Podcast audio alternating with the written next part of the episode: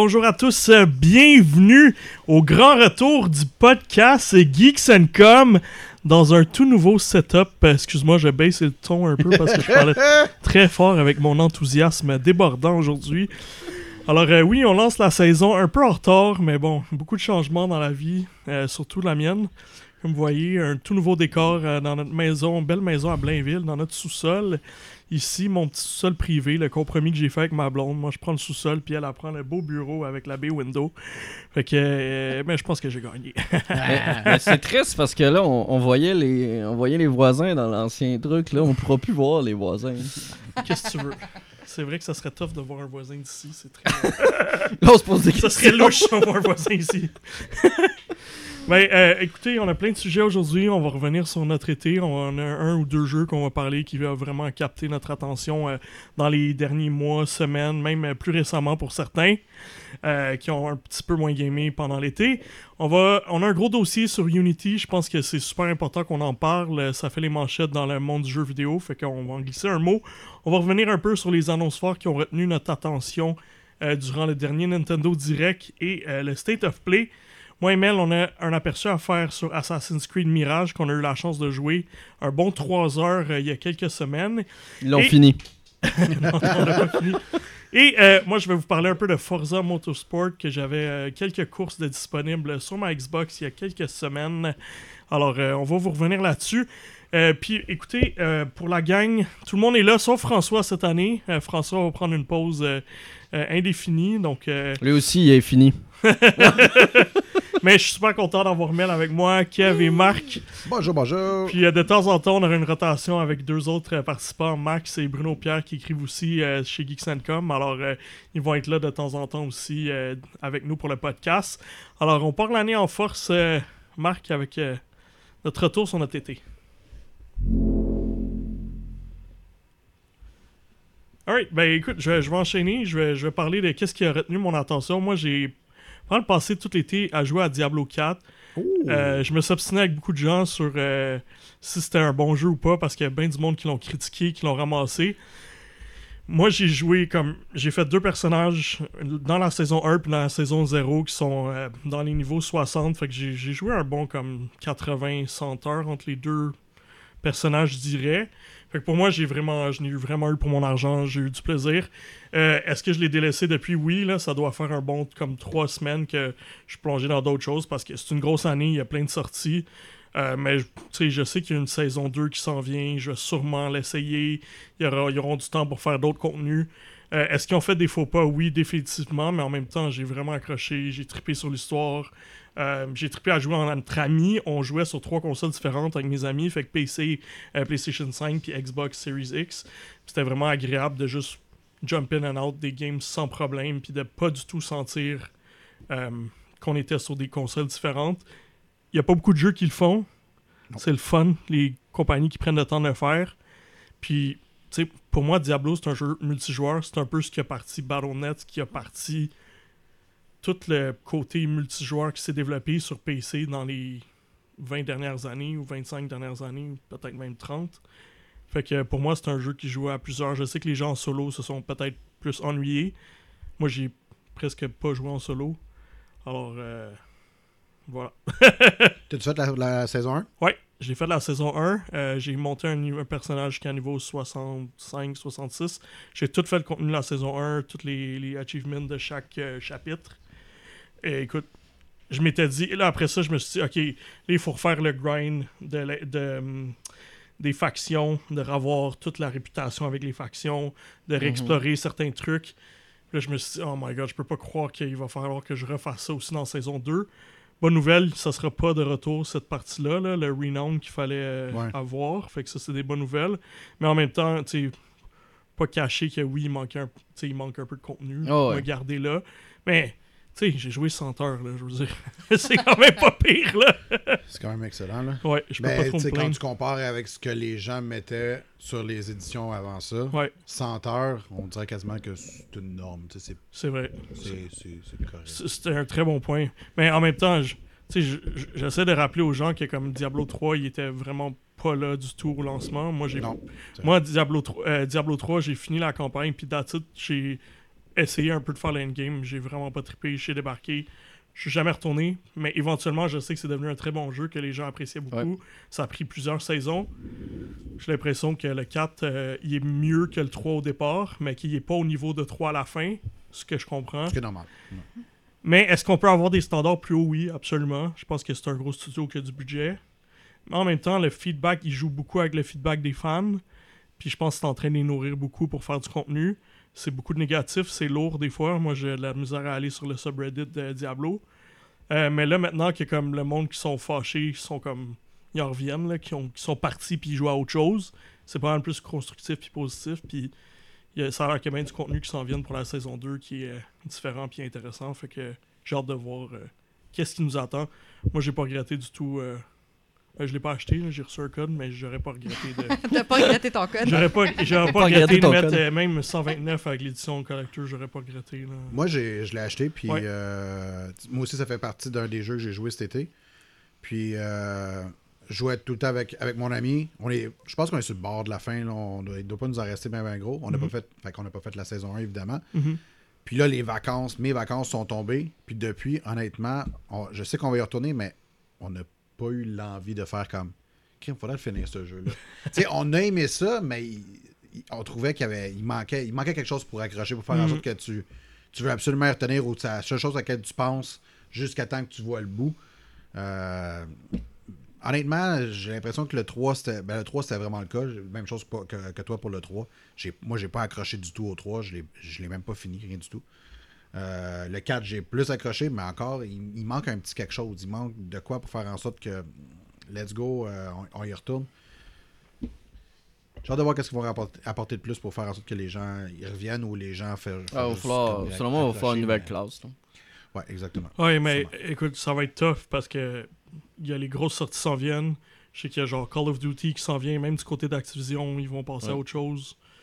Fait que, euh, ouais, ça va être, euh, ça va être une période qui sera pas facile, mais ils ont tout le temps qu'ils veulent pour y. Tu sais, ils ont les ressources pour euh, Je mettre l'argent, je pense- sortir des extensions. Puis, euh, Je pense qu'il va je vraiment pense qu'on faire parlait du d'un par année, hein, une extension par année, Ouais. si je me trompe pas. Fait que, Mais je pense que ce qui va faire vraiment du bien, ça va être euh, la finalisation de la transaction de Microsoft Activision. Ouais, parce clairement. que euh, Microsoft a déjà confirmé qu'elle allait permettre aux studios d'Activision et Blizzard de faire autre chose, Ouais. donc de ne pas être pris Mhm. sur les mêmes trucs qui sont tout le temps pris. Ça va permettre aussi peut-être aux studios de Microsoft d'apporter de nouvelles idées pour les licences de Blizzard aussi, parce que maintenant ça va appartenir à Microsoft. Ouais. Donc ils pourraient très bien donner un Diablo à moi, je sais pas moi, n'importe quel autre studio de Microsoft. je suis curieux de voir. euh, puis personne en parle, mais vraiment comment ils vont intégrer Battle.net. Parce que je sais pas si t'as remarqué, mais euh, l'application Xbox est encore en bêta. Oui. Ça fait 2-3 ans. Moi, j'ai vraiment l'impression qu'il y a une intégration qui pourrait se faire puis qui fait en sorte que ça avance pas. Je sais qu'ils veulent garder ça séparé euh, à cause du bureau de la concurrence et tout. Ouais. Euh, mais ça serait vraiment. Moi, pour moi, Battle.net, c'est comme un. Il y a une très bonne réputation, ça marche très bien.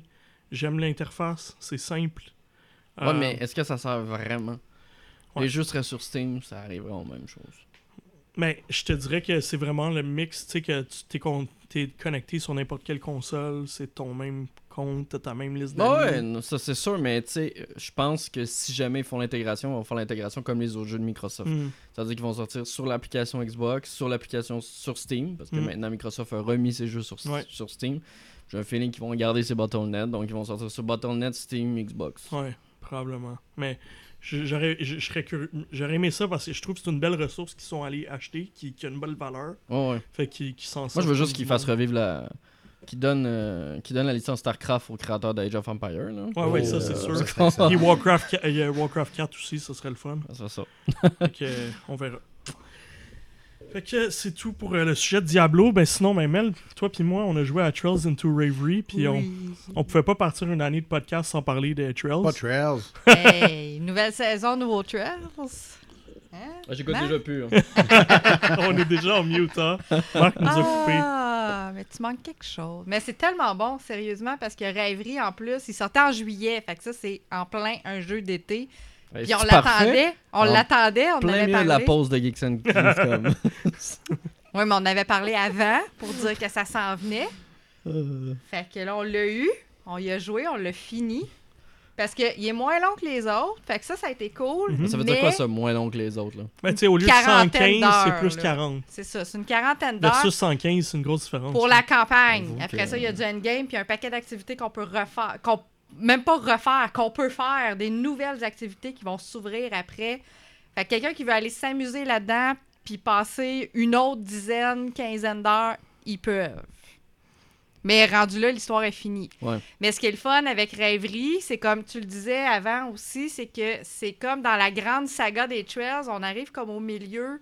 Fait que c'est vraiment comme le endgame de Marvel où ils rassemblent tout le monde qu'on a vu depuis le début jusque-là. Mais est-ce qu'ils vont continuer Puis- d'en faire comme Marvel, puis ça va être moyen? Non.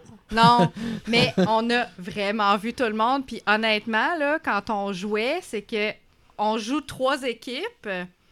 Donc, c'est les tro- donc deux des équipes qu'on connaissait dans chacune des Des autres trilogies, des du- autres du- trilogies de ben ou même quadrilogie pour les codes Steel. Ouais, c'est vrai. De Il n'y a pas de trilogie dans le fond. Un, Non, il y c'est a aucune 4, l'autre, c'est trilogie. 2 dans les séries. Puis dans les actes. C'est du fan service, là, je veux dire. On joue les personnages principaux, mais ils vont rencontrer tout le monde. Fait que là, à un moment donné, t'arrives quelqu'un, t'arrives quelque part, il y a un personnage qui ressort, puis, tu sais, eux autres, ils font tout le temps exprès, tu sais, tu le vois des pieds, la caméra monte tranquillement. Tu y vois pas complètement le visage encore parce que c'est une surprise, mais nous autres, on connaît son linge, genre, puis le, les cheveux qui dépassent en arrière, c'est comme, OK, c'est lui, ça. Yes! Puis on est genre tout excités quand il arrive. Vraiment, Tout là. excité. Ah, man, sérieux. Puis, non seulement on les rencontre puis on a des interactions, on les joue toutes. Mhm. sont jouables. Ouais, il y a au-dessus de 40 personnes jou- euh, Ça personnages nous jouables, fait- c'est fou, là. Ça nous, ça m'a fait vraiment capoter à chaque fois. Puis Ouais. je me retenais pour pas écrire Antonin à chaque fois. Oh my god, je viens de rencontrer telle personne. Oh my god, je viens de rencontrer telle personne. Puis là, il en manque, il en manque, il en manque. Là, je dis, ah, j'espère que. Parce que, tu sais, comme Arios, moi que j'adore, il y a sa fille. Là, j'étais comme, man, ok, il est là, sa fille. Qu'est-ce qui arrive avec sa fille? Elle est rendue où à cette heure?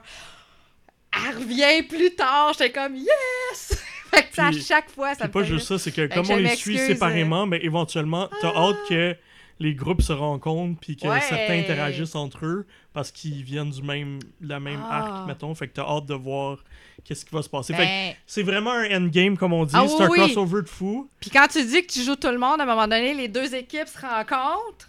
Il y a un duel. Tu fais le duel d'un bord, puis après ça, tu revires l'autre bord, puis tu refais le duel de l'autre équipe. Ouais. Tu joues les deux. Man! C'est Captain America et Iron Man. Ah, là, je comprends. Voilà. fait, que- fait que dans le fond, euh, par rapport à C'est ce jeu-là, c'est que c'est c'est comme la fin de cette partie d'histoire-là. Puis là, ben, on va aller explorer une autre partie du continent qu'on n'a pas vu encore. Euh, Es-tu obligé ou? Ben non, t'es pas obligé. Ouais, pas pas T'es obligé. jamais obligé. Mais dans le fond, la prochaine, la prochaine, la suite qui est déjà sortie au Japon pour les deux pre- premiers jeux, c'est dans un autre continent qu'on n'a pas, on a entendu souvent parler. On sait qu'il y a certains personnages qu'on a rencontrés qui viennent de là, mais on l'a pas exploré le continent vécu là-bas puis tout. Il y a des Alors- nouveaux personnages qui sont vraiment attachants aussi. C'est vraiment. Alors, est-ce que. est-ce que Évidemment, c'est on deux s'attend à ce qu'il y ait aussi dans cette qu'on voit des Ouais. personnages qu'on connaît en visitant ce continent-là, à découvrir des nouveaux aussi, puis qu'à la fin, il y aura un autre à- endgame, Wow. endgame, où est-ce que Un toute la plus game plus. va... Mais euh, est-ce que ces deux jeux-là sont bien accueillis au Japon, je comprends? Parce qu'ils ils ferment quand même, tu sais, on vous en entend parler depuis des années, ils ferment Ouais. quand même un... Non. mais ils ferment quand même un, un chapitre important de, de leur licence. Est-ce que, justement, cette nouvelle façon de voir, le nouveau continent, la nouvelle région, est-ce qu'elle plaît jusqu'à maintenant? Ce que j'entends, le feedback est bon, puis euh, euh, c'est Nice America qui, localise ici. Ils veulent, ils ont des nouvelles, ils auront des nouvelles à nous donner sur ça pour les localiser ici. Je sais pas qu'est-ce qu'ils attendent. J'ai l'impression que bon, les deux nouveaux jeux sont sur un nouveau euh, moteur graphique parce que les Ah. autres dataient du moteur de la PS3. Ouais. Ok. Et euh, ceux de euh, Zero puis euh, Azure datent de PSP. Fait que c'est sûr qu'il y avait. Fait que les nouveaux sont un peu plus beaux, euh, sont plus prêts pour PS5. Est-ce qu'ils attendent euh, la prochaine Switch pour peut-être annoncer le prochain jeu C'est On verra bien aussi, parce que même euh, Phil Spencer qui a engagé une personne euh, experte une personne locale là-bas au Japon pour justement euh, permettre d'avoir des jeux Mhm. sur les plateformes Microsoft. Ouais. Donc, qui sait, peut-être une série comme ça pourrait débarquer, Ça pourrait même aussi. si c'est des anciens opus. Là, Ouais, ça- ouais. ça pourrait Mais on a vu comme récemment euh, sur le Game Pass qu'il y avait Danganronpa. On a commencé à avoir AI de Somnium Files. Fait que des jeux Mm. très très japonais euh, qui sont beaucoup de lecture, comme Ouais. un peu ces Les jeux-là. romans interactifs. Exact. ouais. Fait que si ils amènent sur Xbox Game Pass, ben, il y a peut-être le potentiel pour une série comme Trails d'arriver. Ouais, parce que je pense que NIS America et Xbox, c'est- je veux dire, deux Ouais. entreprises américaines, ils Ouais. peuvent s'entendre. Mais, mais ils n'ont pas tendance à faire des jeux Xbox, fait que c'est ça que je suis curieux de voir. Non, mais euh, tu sais, comme je dis, ils ont engagé une nouvelle personne qui est basée là-bas au Japon Mhm. Ouais, pour faire ces, Il y a ce potentiel-là, ces relations-là. là. Parce que je pense que c'est ce qui manque chez Microsoft, Ouais. Euh, d'avoir euh, justement toute cette base, cette fanbase là, qui est incroyable Ouais. euh, Ouais. partout dans le monde. Puis là. de fans qui sont attachés à ces Ouais. séries-là Ouais. aussi. Puis justement, si vous voulez Ouais. continuer, euh, c'est possible d'acheter la version japonaise du prochain jeu sur Steam. Puis euh, il y a déjà une version euh, traduite par les fans que tu Ah. peux installer le, le mode euh, euh, pour avoir la traduction. Ceux qui veulent vraiment pas attendre peuvent y jouer. Ah, mais c'est quand même cool ça. Ouais, sauf que là, ça fait beaucoup de trails dans peu de temps. Je pense qu'on a localisé Non, on vrai? est en break, là. On Ouais, est je vraiment en pense que- pause. Ouais, là. semble. Ouais, tu Ouais, l'as vu, parce tu que l'as même remarqué. euh, Anthony me, demande- me, me proposé cette Ouais. option-là. J'ai dit non, non, j'ai dit là, je prends un break. me c'est dis, hey, sur. Steam Deck, ça serait pas pire, tu sais, Ouais, mais là, ça, ouais, je pense qu'une ah. pause, ça va faire du bien. Ouais, une pause, ça va faire du bien. Fait qu'on va rentrer dans d'autres affaires. là, ça va On s'en reparlera dans deux mois, gang. C'est ça. Ouais, c'est vrai. Et anyway, il y a le spin-off que je suis en train de jouer, fait que je reviendrai là-dessus. Oh là là. Fait que, ben, écoute, ça fait le tour. J'ai joué à d'autres choses cet été. Euh, on va parler de Sea of Stars tout, en- tout à l'heure. Mais euh, je, je préfère garder ça concis parce qu'on a beaucoup de stock euh, aujourd'hui. Yes. Fait que euh, je vais continuer vers ma droite, Mel, vu que tu as déjà commencé avec euh, Rêverie. Oui, parce qu'on est encore l'été, Marc, on s'en est parlé tantôt, parce que moi, je suis en train de jouer à The Crew. euh, À Vroom Vroom 3. Oui, The Crew Motorfest. Euh, Faut pas que je me trompe parce que je suis tout le temps en train de me tromper. Je suis tout le temps en train de Ouais, me tromper. Je, m'excuse, Ubisoft. C'est pas de... En même temps, C'est de votre faute, ils c'est l'ont pas de ma faute. ouais, c'est ça, ils l'ont pas fait c'est eux qui ont facile. choisi le nom. Ben, je pense que dans les, les SEO puis les recherches Internet, pour eux autres, ça fait leur affaire. Parce Mhm. que ils- des fois, ils font exprès Ouais. pour... euh, Ah, ouais. Bref! parce que c'est un jeu actuel, il vient de sortir la semaine passée, Ouais. là. Fait La Fait semaine que- passée en C'est édition. ça, gold, fait que. Marc me stylait, ouais, c'est pas ton jeu de l'été. J'ai comme, regarde, on est encore l'été. Puis ça se passe à Hawaï. Il fait beau, il fait soleil. On fait pas du surf, mais presque, parce que quand euh, on joue, surtout c'est parce qu'on joue sur. J'aime ça parce qu'ils ont développé le- les playlists. Ouais. Puis ça, c'est quand même une marque. euh, tu sais, ils ont vraiment appuyé sur les playlists, mais c'est le fun parce que c'est des. C'est des activités, c'est des, des circuits thématiques que tu peux débarrer sur ta carte, puis après ça, tu peux les faire de façon aléatoire parce que une quinzaine, quasiment une vingtaine de playlists. En tout cas, il y en a beaucoup. Je me souviens pas du chiffre Quinzaine. exact. Mais euh, il y en a une quinzaine, hein, Ouais. c'est ça, il y en a 15. Ouais. Puis moi, mon truc, c'est d'essayer au moins de tout débloquer les playlists parce qu'au début, il y en a 4-5 de dé- débloquables. Puis après ça, souvent, il faut que tu achètes le premier véhicule pour débloquer ta playlist parce que ça te prend un véhicule spécial. Mettons, quand tu vas faire les muscle cars, ben, ça te prend un muscle car dans ta, dans ta flotte. Puis quand tu vas faire les, les autos japonaises, ça te prend une auto japonaise dans ta flotte. Ouais. Quand tu fais les autos électriques, ça te prend un char électrique dans ta flotte. Mais là, ça te prend l'argent pour les avoir. Fait que les, tu fait que les courses, les activités, c'est fait pour ramasser de l'argent. Ça, c'est classique. Puis Tu quand t'as assez payer, de sous- mettons, mettre de l'argent à Ubisoft Oui. dire. euh, Oui. ouais. Quelqu'un. Mais t'es... Oui, mais c'est... Je m'en doutais, là, je m'en doutais, c'était une trappe. là, c'est ton choix personnel. Oh Moi, oui, je le c'est fais sûr. pas, tu sais. Mais Je te dirais oui et non parce qu'il y a des véhicules. euh, je- sont chers en tabarouette. Non, mais il y a des tu véhicules aussi qui sont achetables uniquement avec la monnaie de microtransactions. Ils ne sont Mm. pas Mais ça, achetables c'est avec si la veux monnaie. tout. Mais le premier char pour débloquer ta playlist. Oui, ça oui, mais là, moi je trouve tu ça quand même dommage. Je vais en parler dans mon, dans mon test que je vais Tu peux importer tes chars de The Crew 2 si Ouais. tu veux. Fait que là, si t'as pas joué à The Crew 2, ben t'es auras pas. Non. Puis faites attention aussi, euh, si vous avez joué à The Crew 2, il y a quand même une petite astérisque dans le règlement. Si vous y avez joué sur Stadia, tu peux pas réimporter ta partie Non. sur Stadia, même si Surprise! non, mais même si t'es- t'étais connecté quand même avec Ubisoft Ouais. Connect, là, tu sais, fait qu'il sait c'est quoi ton jeu, puis tout ça, parce Ouais, que ouais. les autres, peu importe la console à laquelle tu as joué, tu vas quand même pouvoir importer ta flotte. Hmm. Même si, mettons, là, j'y joue sur PS5, si j'y avais joué sur Xbox One, ben, Ubisoft Connect connecte mon Ouais, compte ouais, avec comprends. Crew, puis il catch que j'ai joué à The Crew 2. Fait qu'il aurait quand même importé ma flotte de véhicules, même si c'était pas pantoute la même console. Le principal comprends? problème, d'après ce que j'ai compris pour Google Stadia, c'était les fichiers en eux-mêmes qui ont été euh, supprimés en fait euh, de la part de Google. euh, qui- Surprise. Ouais, c'est ça. Donc, donc en fait, Ils ont fait un même delete, si là, Ubisoft Connect, ils ont ça. besoin d'accéder à un fichier par exemple, Ouais. j'imagine par Pour avoir ton joueur. historique, là, tu sais, Exact. savoir Puis, ce ben, que il a t'as été fait. là, supprimé donc. Google avait besoin d'espace sur leur drive. Ouais, c'est Ben, ça. on fait la même chose hein, dans le Google Drive, on enlève des trucs. la Ouais, En fait. Stadia? Non. C'est la seule affaire à laquelle il faut faire attention, fait que je voulais quand même le souligner. Oui. Euh, malgré tout, je me fais vraiment du fun. C'est vraiment un jeu de style arcade. Euh, euh, si vous connaissez Forza Horizon, vous êtes dedans. Si vous avez joué chez Ubisoft à Riders Republic, je reconnais la signature du jeu parce que les activités, les trucs se débloquent à peu près de la même façon. Puis j'aimais ça. Riders Republic, moi, j'étais rentrée là-dedans, j'étais super confortable, c'est facile à prendre en main. Pas de niaisage d'intro qui finissent plus avec des explications. Tu Ça, ça fait du bien. Malgré qu'il y a encore une maudite cinématique au début. Là. Ah oui, sert mais absolument à après rien, 5 là. minutes, c'est fini. Oui, mais il y a quand même une cinématique long. dans un jeu de course. ouais. chaque Non, non, mais il se passe des affaires. Là. Je Mais j'en peux plus quand même de euh, toujours avoir une personne qui me dit Hey, rejoins le. Non, non. Non. Non. Non, je veux juste conduire un char, laisse-moi tranquille. Mais je me fais du fun, Ouais. vraiment sérieux. Puis c'est un monde ouvert, connecté. Dans le monde ouvert, comme je te dis, on débloque les playlists, mais une fois qu'ils sont débloqués, c'est comme toutes les activités associées à la playlist Ils sont sont pointées sur la carte. Fait que tu vas croiser des activités puis des affaires Ouais. à faire quand tu te promènes. Tu choisis d'arrêter pour les faire ou de passer tout droit puis d'aller ailleurs. Fait que ça, tu peux. Euh, le décor à Hawaï, c'est vraiment magnifique. C'est super beau. C'est dépaysant. Ça fait vacances aussi. Fait que je trouve...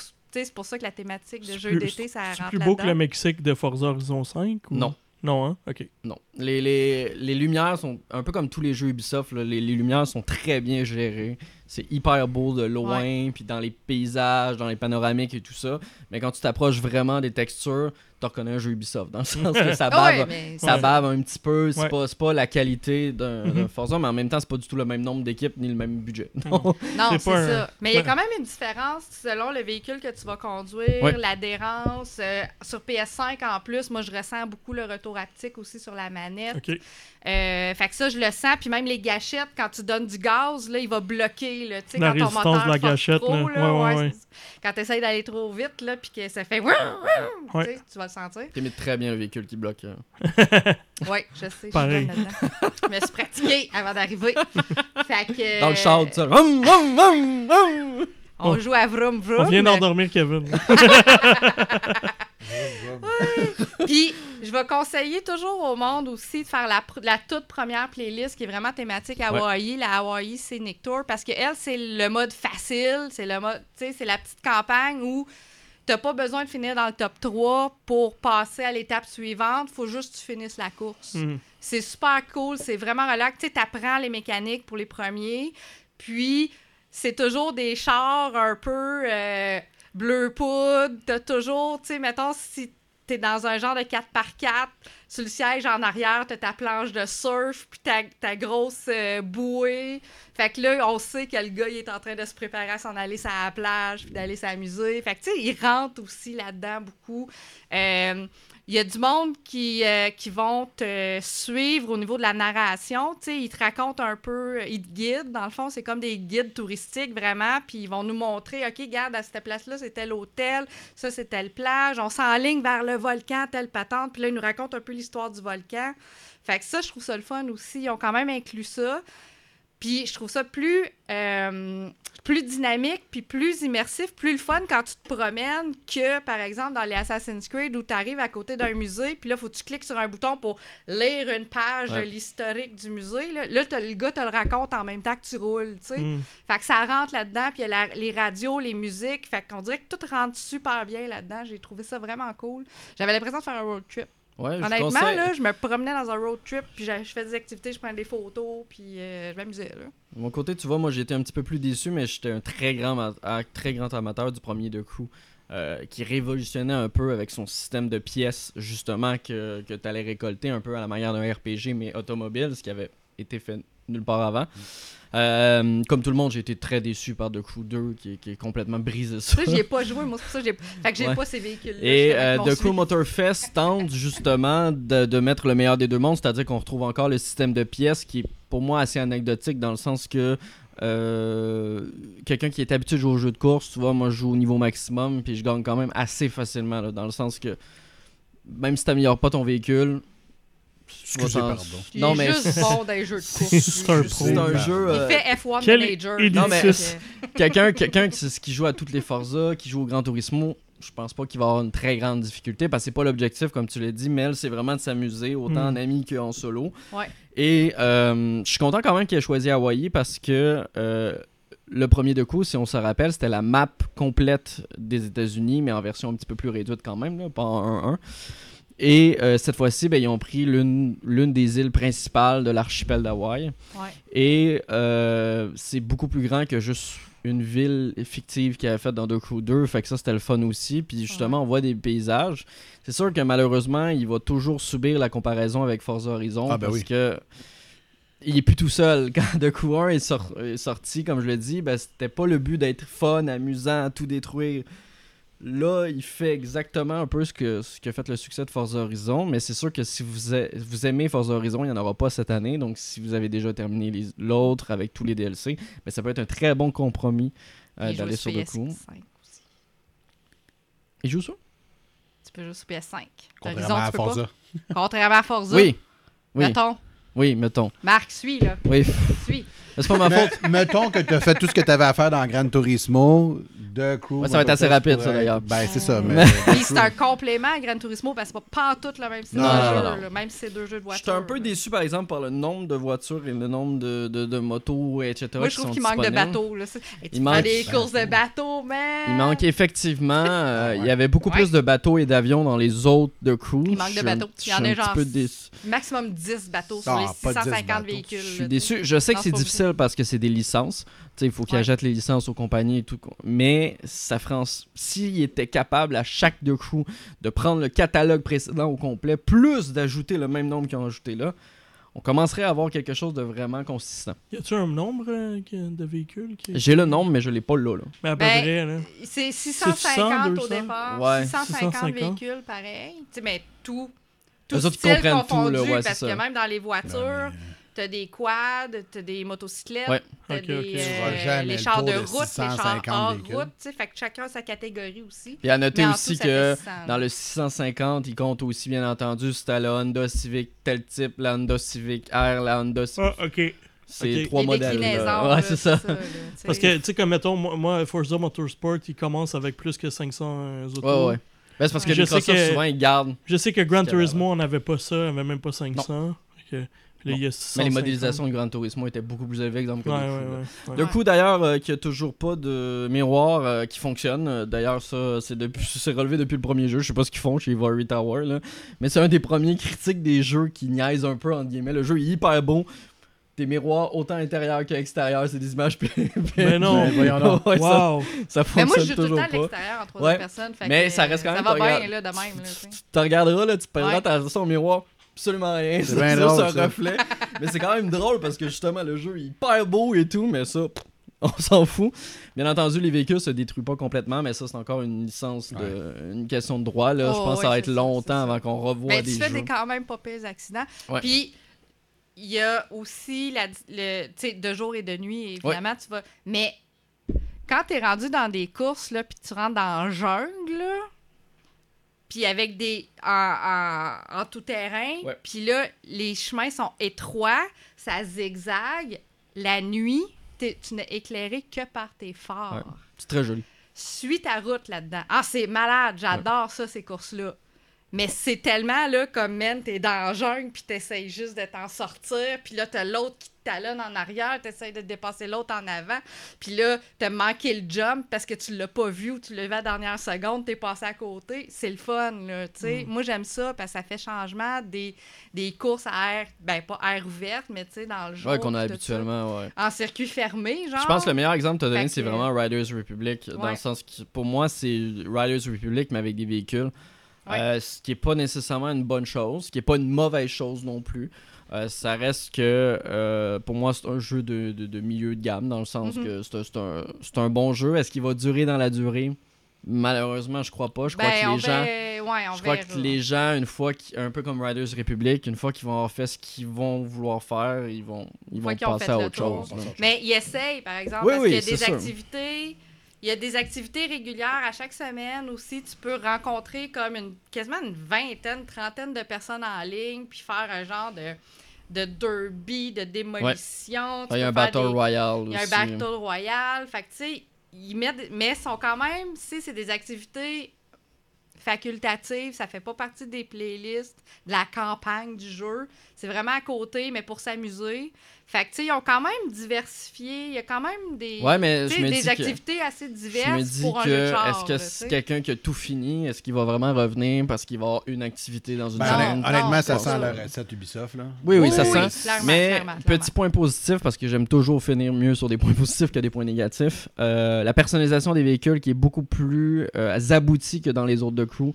Euh, avec un peu à la manière d'un Need for Speed Underground à l'époque. Donc, c'est-à-dire qu'on peut vraiment changer beaucoup d'éléments de véhicules, autant sur les jantes, sur les ailes, sur Ouais. euh, le pare-brise, sur le capot. Vraiment, vraiment beaucoup d'options. J'ai été surpris. Même certaines marques que je m'attendais pas qu'ils acceptent, parce qu'il faut que les marques acceptent, bien entendu. Si vous fouillez un petit peu, vous voyez qu'il y a des marques, ah, bizarrement, on peut rien changer dessus. Euh, mais il y a quand même beaucoup de marques qui ont accepté, donc ce qui est quand même cool, ce qui permet d'avoir une belle personnalité avec votre voiture. Puis bien entendu, comme tout jeu de course qui se respecte aujourd'hui, ben, vous avez des calques et des vinyles euh, qui peuvent être partagés avec la communauté, puis que vous pouvez utiliser euh, sur votre propre Tu voiture. peux mettre des néons en dessous de ton C'est ça que j'allais demander. Je peux-tu mettre un gros aileron puis des néons en dessous Oui. de mon char? Ah, Ouais. Aïe, aïe. Tu peux prendre ton petit MP3 avec ta clé USB, puis mettre euh, la même tune que dans Need for Speed Underground pendant que tu joues. Nice. Est-ce que tu as un personnage? Tu peux-tu le customiser? Je peux-tu Tu mettre une casquette à Ça me l'envers? fait quand même rire parce Au que début, tu- mais pas tant. Ouais, puis tu customises ton personnage, mais au finalement, tu le vois en troisième personne, juste dans une sorte de hub, qui sert pas à grand chose d'ailleurs. Puis des Et- animations de début, quand Ouais, on s'en va au début de la piste, là, tu le vois de côté parce qu'il est assis dans le char, puis toi, ta caméra est assis de côté. Ben, ce qui me fait encore Mais drôle, mais ça m'a toujours fait. Mais Puis à la Forza, fin, quand tu gardes. tu sais. Forza, c'était le même problème. Ils, te, f- ils te font faire un avatar au complet ouais. pour que tu le Ah vois ouais, 5 minutes. Ouais. Je suis comme au final, fais-moi juste faire le haut de l'avatar, puis je vais être correct là. Juste un homme tronc. avec les cheveux. Mais non, mais c'est ça. Un homme tronc. Oh là là, mais dans tous les cas, euh, je sais pas, toi, Mel, t'as- ton test est sorti ou pas encore? Pas encore, je travaille Encore? dessus. Ben moi aussi, c'est la même chose, ça s'en vient aussi euh, dans les prochains. Dépêchez-vous, il reste deux jours à l'été. Pas prêt à vous avancer. pas prêt à vous avancer sur une note approximative. Euh, oui, moi, ça va être euh, entre euh, 7.5 et 8 là. Mel, Ah, moi, ça joue dans le 8. 8? Ouais, un bon petit 8. Là. parfait. Un 8 Excellent. le fun. Excellent. Ben, jeu. Oui, j'ai du fun, sérieusement. J'ai vraiment du fun dans ce Mais j'ai hâte, par Je vois pas le temps passer. Je fais tout le temps, ah, une course de plus, ah, une course de plus. Puis comme, ah, j'ai vu ça, je vais aller checker là. Tu sais, ça fait Mm. que. Là, je pense cependant que. Ivory Tower arrive à un, un point culminant. Dans le sens que s'ils veulent en faire un nouveau, pour moi, il faut que tu rechanges la recette Ouais. ou il faut que tu proposes autre chose. Sinon, ça va faire exactement qu'est-ce qui est arrivé à Assassin's Creed. Ouais. Ça, mais ça c'est va le se planter. décor qui fait tout. Moi, je suis sûre Ouais. qu'il avait mis ça dans une ville nowhere aux États-Unis. Je me serais Ça aurait pas marché. Moi, je me serais pas autant amusée. Ah, là, c'est Hawaï, là. Fait que tout le monde aime ça, Hawaï, tu sais. ouais. Excellent. Il Ben, y a des tortues. What? Qu'est-ce que tu veux de plus? Il y a des courses de bateau. Ouais, mais Il y a tu des peux pas courses de nager avec. Non, mais il y a des tortues pareilles. À Chicago, y a-tu des tortues? C'est-tu les mêmes tortues que dans euh, Far Cry 6 ou... Je sais pas. Faudrait demander aux développeurs. Fait que ça fait le tour euh, Oui. pour. Merci, Mel. Kev? Oh, my turn? All right. Euh, moi, en ce qui me concerne, mon été a été, euh, je dirais, quand même passablement tranquille. Euh, j'ai fermé des dossiers, euh, des jeux qui traînaient, puis que j'étais comme, ah, va falloir que je les fasse. Puis, fait que, rapidement, je lance des titres comme ça, puis je vous dis ce que j'en ai pensé. Donc, Dredge, un jeu de bateau, Marc a le, le fait la critique. Honnêtement, faites ça, un des meilleurs jeux indépendants de l'année. L'atmosphère est extraordinaire. Euh, c'est, en tout cas, j'ai adoré ce jeu-là du début Le jusqu'à la fin. concept est très très bon. Oh, ouais, le concept est vraiment excellent. Un espèce de genre euh, Resident Evil dans un sens, c'est parce que tu dois ranger tout l'équipement que tu Ouais. t'achètes puis que tu trouves les- quand tu pêches des poissons. Et euh, le, le côté horreur, super bien fait. J'ai adoré. Sinon, j'ai fait aussi Disney Illusion Island. Achetez-le uniquement si vous avez une famille. Si vous êtes euh, tout seul ou si vous êtes à deux, honnêtement, c'est euh, Non, mais tu peux faire des câlins. c'est quand t'es à plate, deux. c'est pas le fun, c'est pas c'est pas un jeu challengeant, c'est ça la Non, la non, non, il n'y a réalité, c'est- aucun challenge. On peut on ne peut tuer aucun ennemi. En même temps, Je veux dire, en même temps, c'est Disney. fait que- Oui, mais tu sais, sur- dans tous les Illusion auparavant, tu pouvais sauter sur la tête de l'ennemi, comme ça Ouais. il meurt et merci bonsoir. T'es bon, Donald Celui-ci, Duck. Aucun, aucun lien. La seule chose que j'ai vraiment aimé de ce jeu-là, c'est le fait qu'il se joue à 4. Donc, si vous avez une famille, c'est plaisant. Euh, et également le fait que c'est basé sur euh, la dernière série animée là, au, niveau, au Mhm. niveau graphique, qui est juste hilarante. Si jamais vous avez jamais écouté ça, c'est vraiment juste trop drôle. Euh, Très joli en plus. tu sais, ils ont donné une espèce de, de nonchalance à Mickey que j'aurais jamais pensé que Disney ferait. Donc, c'est c'est vraiment hilarant. Ils l'ont même Euh, intégré d'ailleurs euh, pour ceux qui sont fans des parcs d'attractions et des choses comme ça.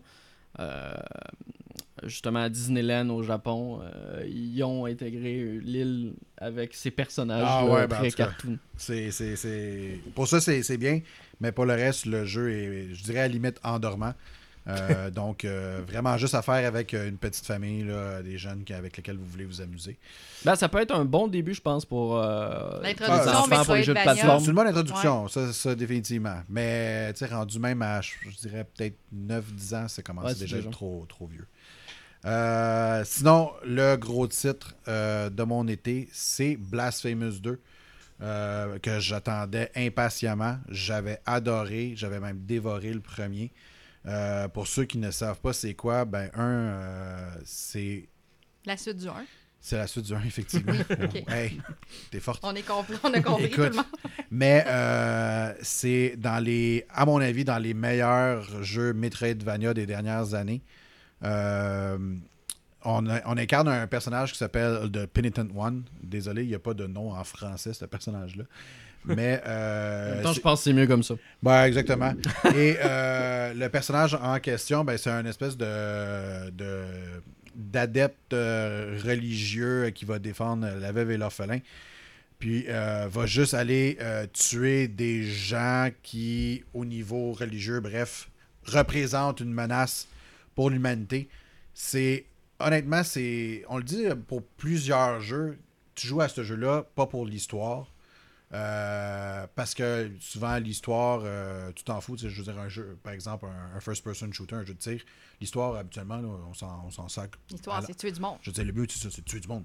Euh, dans Blasphemous, c'est vrai à 100%. On s'en fout de l'histoire, pas parce qu'elle est pas bonne, c'est parce qu'on la comprend pas. Euh, c'est hyper cryptique. Tous les items que tu ramasses ont une description et tu lis ça, c'est. C'est comme un texte religieux écrit dans l'Ancien Testament que tu fais comme, ben, qu'est-ce que c'est ça, cette écriture-là? Je comprends absolument rien. Euh, quand les personnages te parlent, c'est la même chose. Mais au final, on s'en fout. Euh, c'est le gameplay qui est vraiment solide. Euh, ils ont absolument arrangé tout ce qui était pas bon dans le premier. Un des meilleurs exemples était que si jamais tu tombais dans en haut d'une falaise, tu tombais dans des pics, ben ton personnage il meurt puis tu te recommences au point de sauvegarde. Ah, ça c'est assez fâchant. Mais là, cette fois-ci, au moins tu réapparais à un endroit pas trop loin avec un petit peu moins d'énergie. Euh, ils ont rajouté euh, des types d'armes, euh, alors que dans le premier, il y avait juste un arme. Maintenant, il y en a trois. Et tu peux choisir un peu à la Dark Souls avec les armes tu débutes. Évidemment, je veux pas. C'est pas surprenant, là, mais plus tu avances dans le jeu, tu vas débloquer les autres armes. Non. Je le sais, hey, mon Dieu, hein? Il y a aucun- jamais aucun jeu qui a fait ça dans l'histoire. Euh, le jeu est gore à souhait, c'est sanglant, c'est violent. C'est peut-être même dérangeant à certains points. Euh, J'ai vu des choses que. En fait, il n'y a pas eu beaucoup, mais il y a vraiment une scène où est-ce que. je- honnêtement, j'étais un peu dérangé. J'étais comme là, là, je suis pas à l'aise à- à- avec ce qu'on me présente à l'écran. Euh, mais Va sais, jouer à Disney, les jeunes. petit c'est ça, exactement. Je vais aller faire, des ca- je vais aller faire en sorte que Donald donne des câlins. Avant de te coucher, tu sais. Ouais, c'est ça, sinon tu vas avoir des euh, cauchemars. Mais tu sais, sinon, autrement, c'est juste, c'est vraiment extrêmement violent comme jeu. Euh, on, on se le cache pas. Puis, euh, le jeu a une super bonne durée de vie. Le jeu en soi, je ne voulais pas le compléter à 100%. Je voulais juste le terminer. Mais j'embarquais tellement, j'aimais tellement ce qui se passait devant moi. J'aimais la dynamique, j'aimais l'action. que je pense que j'ai complété en une seule partie de la map à 98%. Puis, euh, j'ai pas la bonne fin. Parce que la bonne fin est très difficile à, à obtenir. Donc, je sais que je peux y retourner pour aller débloquer quelques trucs qui me manquent. Puis, euh, comment débloquer la bonne fin? Mais euh, ça m'a pris à peu près, je pense, 18-20 heures pour faire tout ça. Euh, ouais, non, euh, honnêtement, pour un jeu de la sorte, je trouve ça super raisonnable.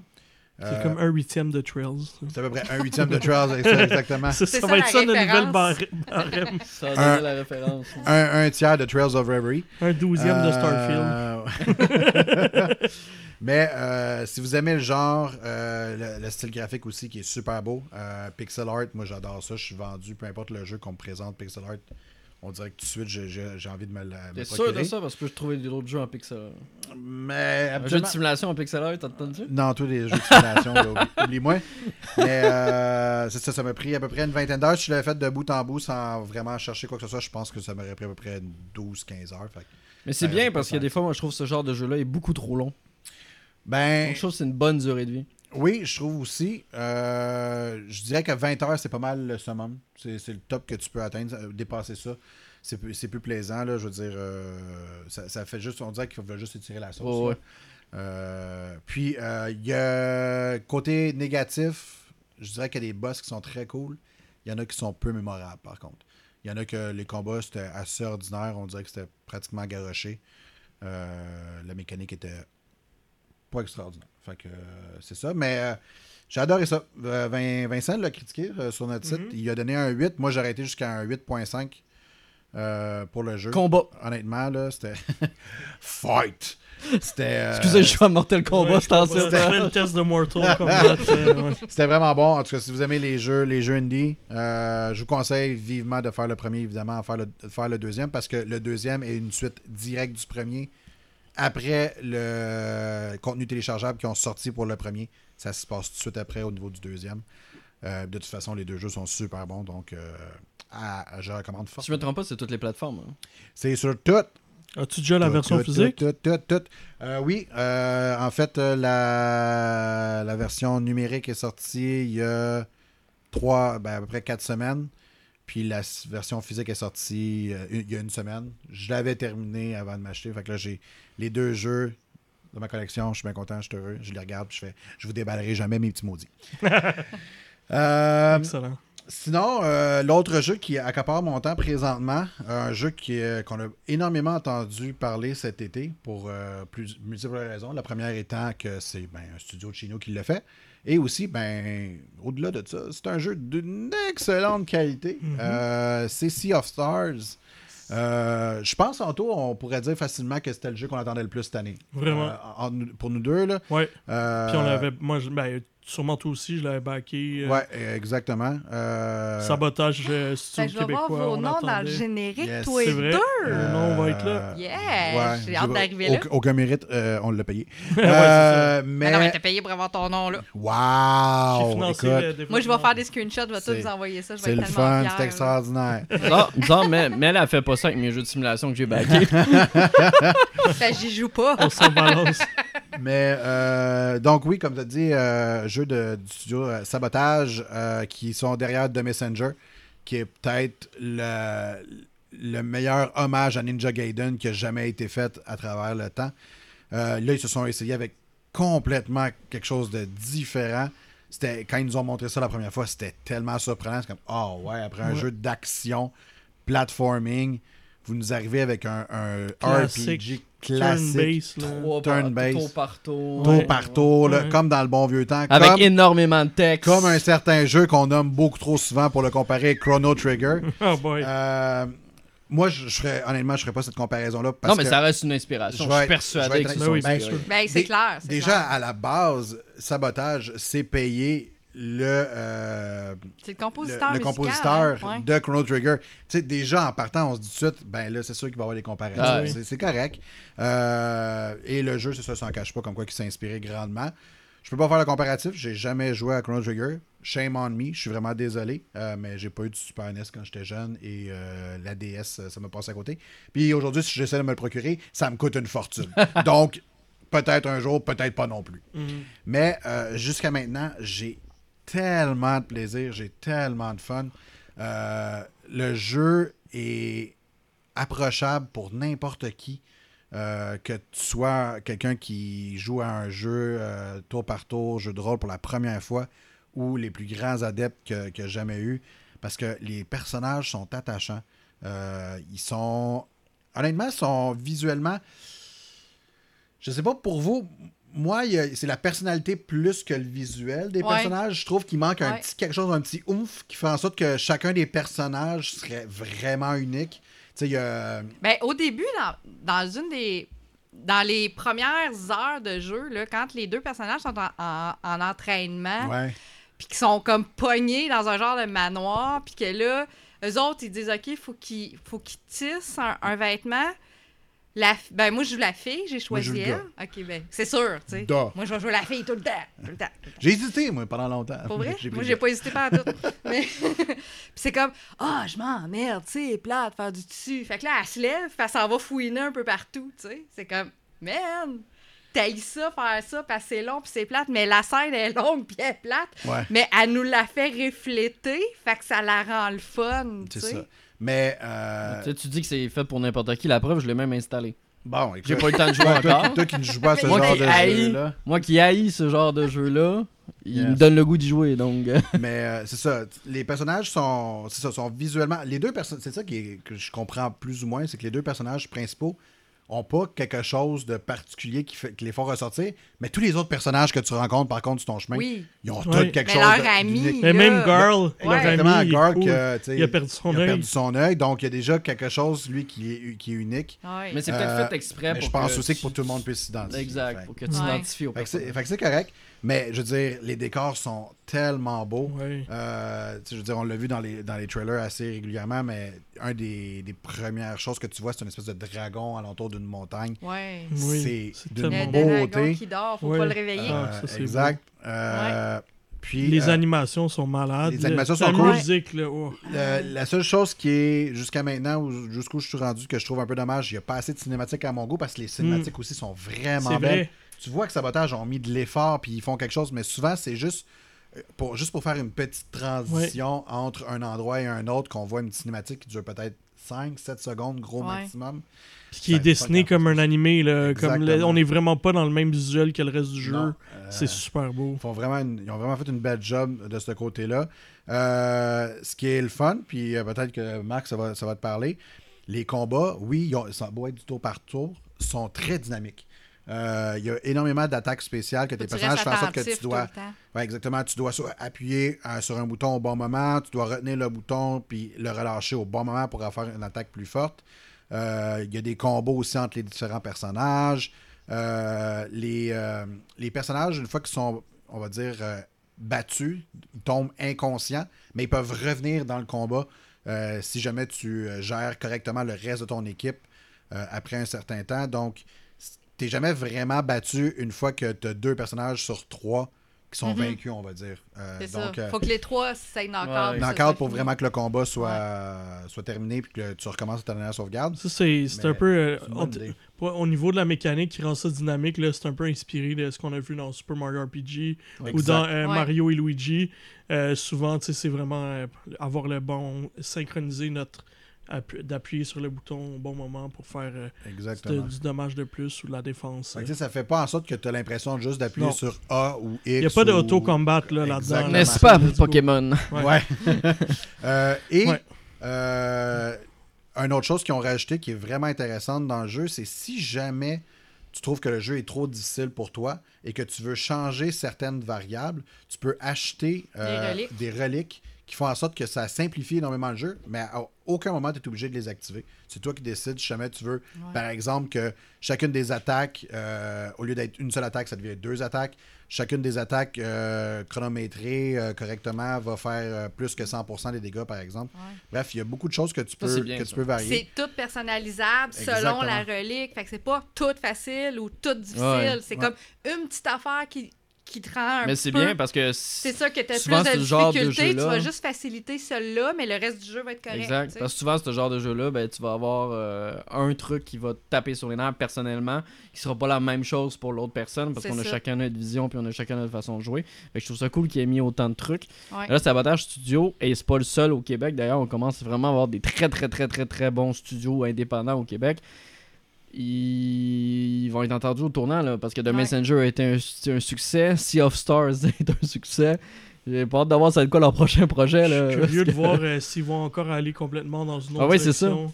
Tu sais, genre, euh, je sais pas moi, ils sortent un jeu de course ou euh, ben, peut-être pas. Là, mais- Non, non, mais ça peut être un Ça pourrait. jeu à la troisième personne Ouais. euh, d'aventure. on sait pas, on sait Ouais. pas ce qu'ils peuvent nous sortir. Mais euh, non, mais c'est comme je te dis, il y a tellement de personnes qui en ont parlé, tellement d'images qui ont Mhm. circulé que même moi qui ils ont dépassé 250 000 copies vendues. Exactement. Ce qui Et, était leur ça- objectif sur une un an. semaine.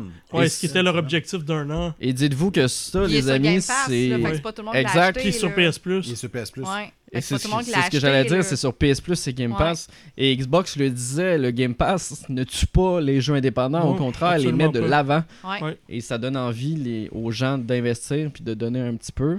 Fait que euh, non, euh, moi ça m'a donné le goût. Ça va être sans doute mon. Là, il y a beaucoup de sorties. Là. Ça va être sans doute mon jeu. J'imagine, si ça continue les sorties comme ça, ça va être sans doute mon jeu du temps des fêtes que je vais Mhm. me taper. Non, euh, pour vrai, ça vaut vraiment la peine. Puis, euh, la- la- un seul reproche, un tout petit, puis c'est juste parce que ça, ça demande tellement de temps et tellement d'investissement. Il n'y a pas la trame narrative québécoise Encore. encore. Ouais, Elle s'en vient. Elle s'en vient. Comme il y avait dans Messenger, jouer à ça, c'était hilarant. C'était juste, ça avait aucun sens. Là, j'imagine un, un jeu de rôle dans lequel il y a du texte à profusion de lire en québécois, ça va être tellement drôle.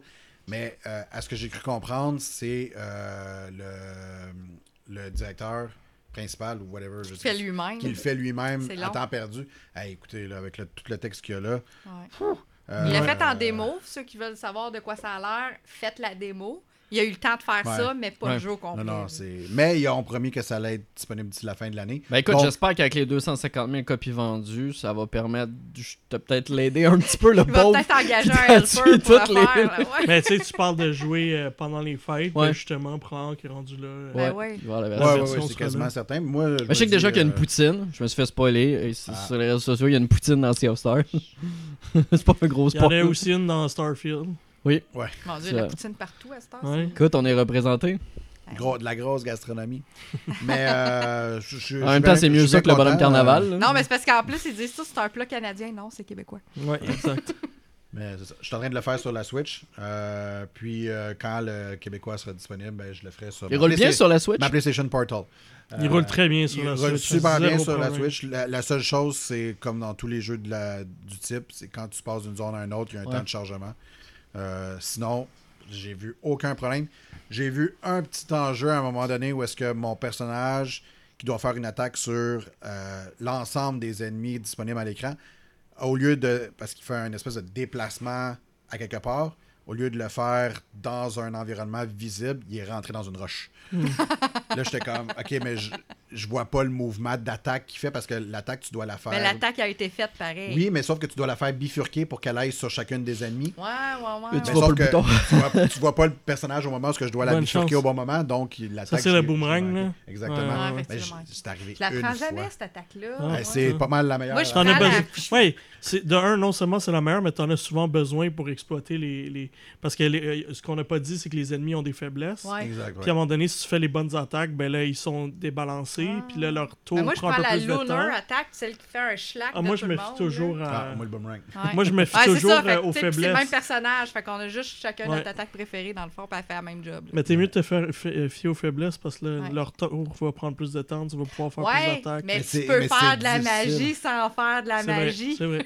Je trouve ça difficile, par contre, de chronométrer comme ouais. les attaques spéciales Absolument. envers C'est les ça. faiblesses. C'est c'est impossible de pas se Mais faire tu sais, mettons, mais tu te bats contre un groupe qui a un, un qui soigne. Ben là, tout de suite, tu veux essayer de déstabiliser lui pour pas qu'il soigne les autres. Ouais, moi, c'est toujours le premier, je veux knocker out. À chaque voilà. fois, je dis, hey, lui, hey, Ou des fois, où il y en a qui font apparaître d'autres méchants. Fait que Ouais. là, s'ils continuent, ils, en- ils enchaînent à l'infini. Fait que ça. si tu, dé- si tu repousses pas ces attaques, là, tu vas te faire. euh, Mais c'est ça, c'est eux autres que tu vises en Voilà. premier. Mais euh, ah, je le conseille, c'est sûr que je le conseille à n'importe qui. Bon, Euh, ah, Il y a aussi des, des- des belles phases de plateforme.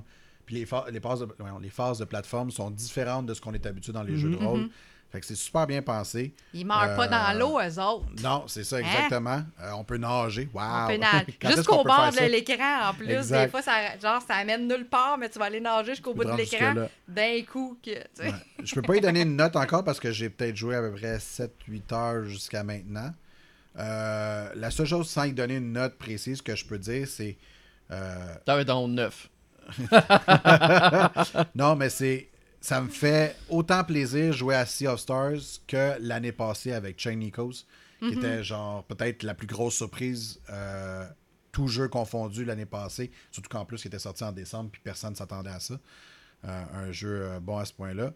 Mais c'est exactement dans le même type. Le jeu a une grosse variété euh, de, de, de- de gameplay, de personnages.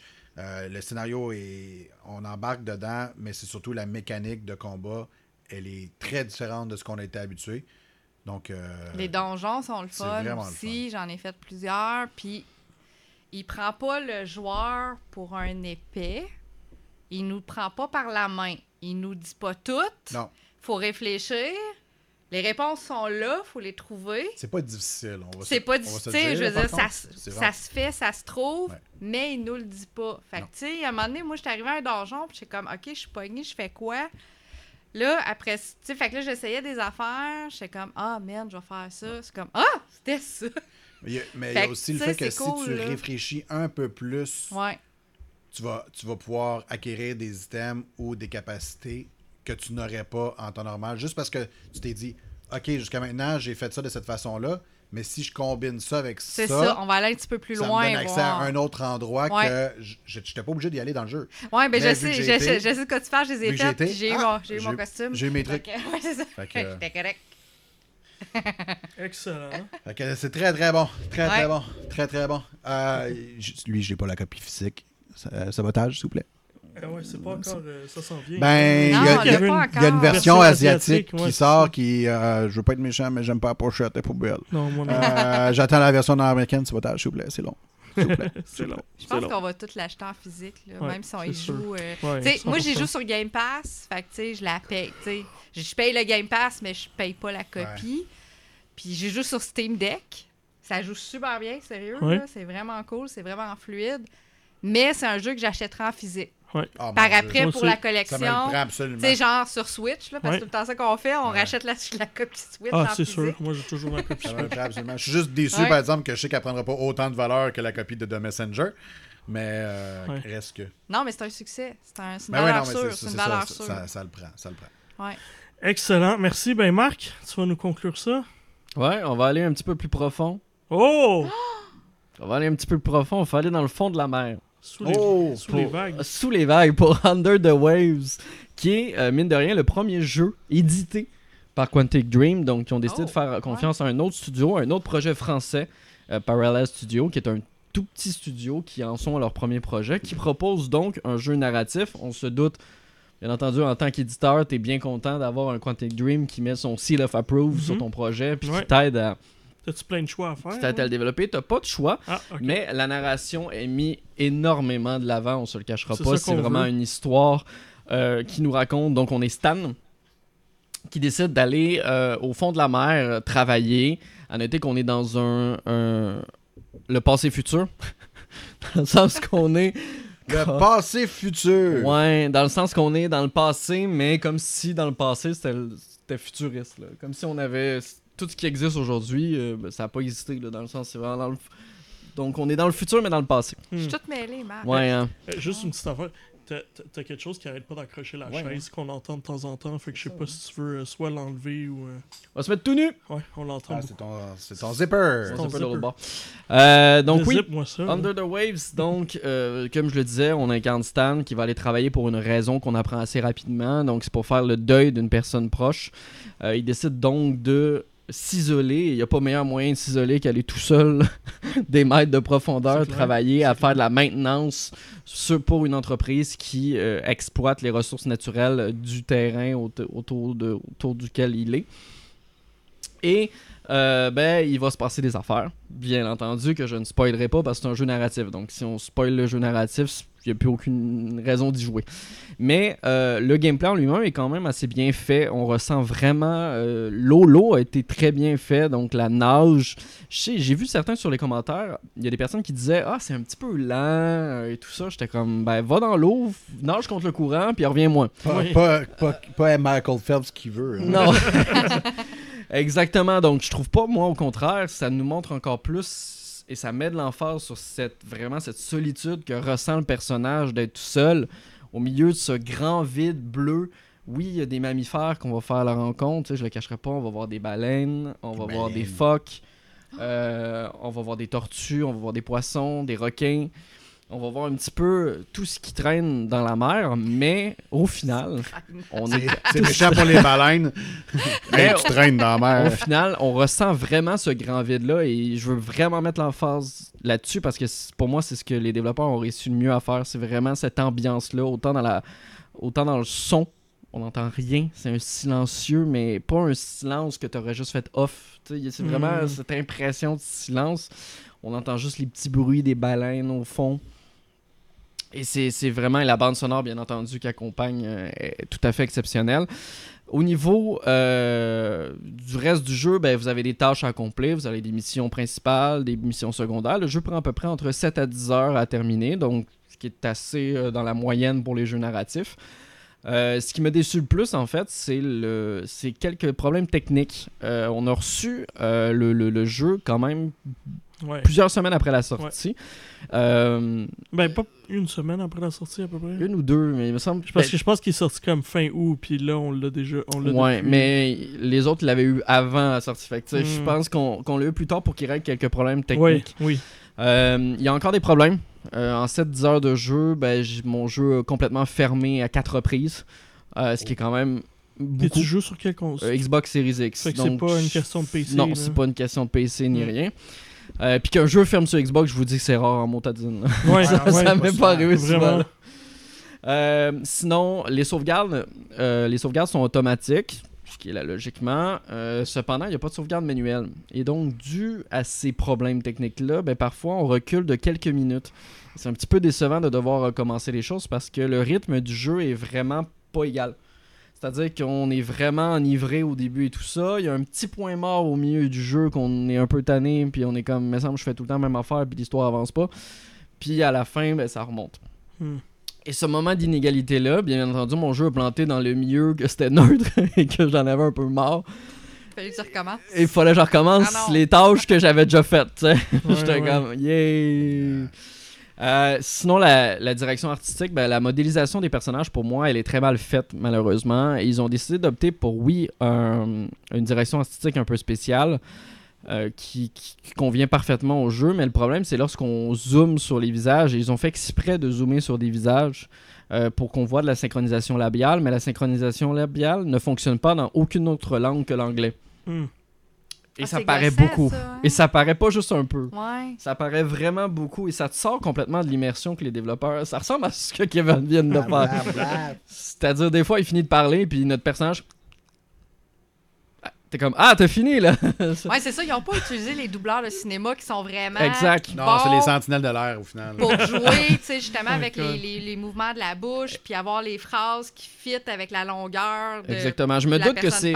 Je me doute que c'est une question de budget.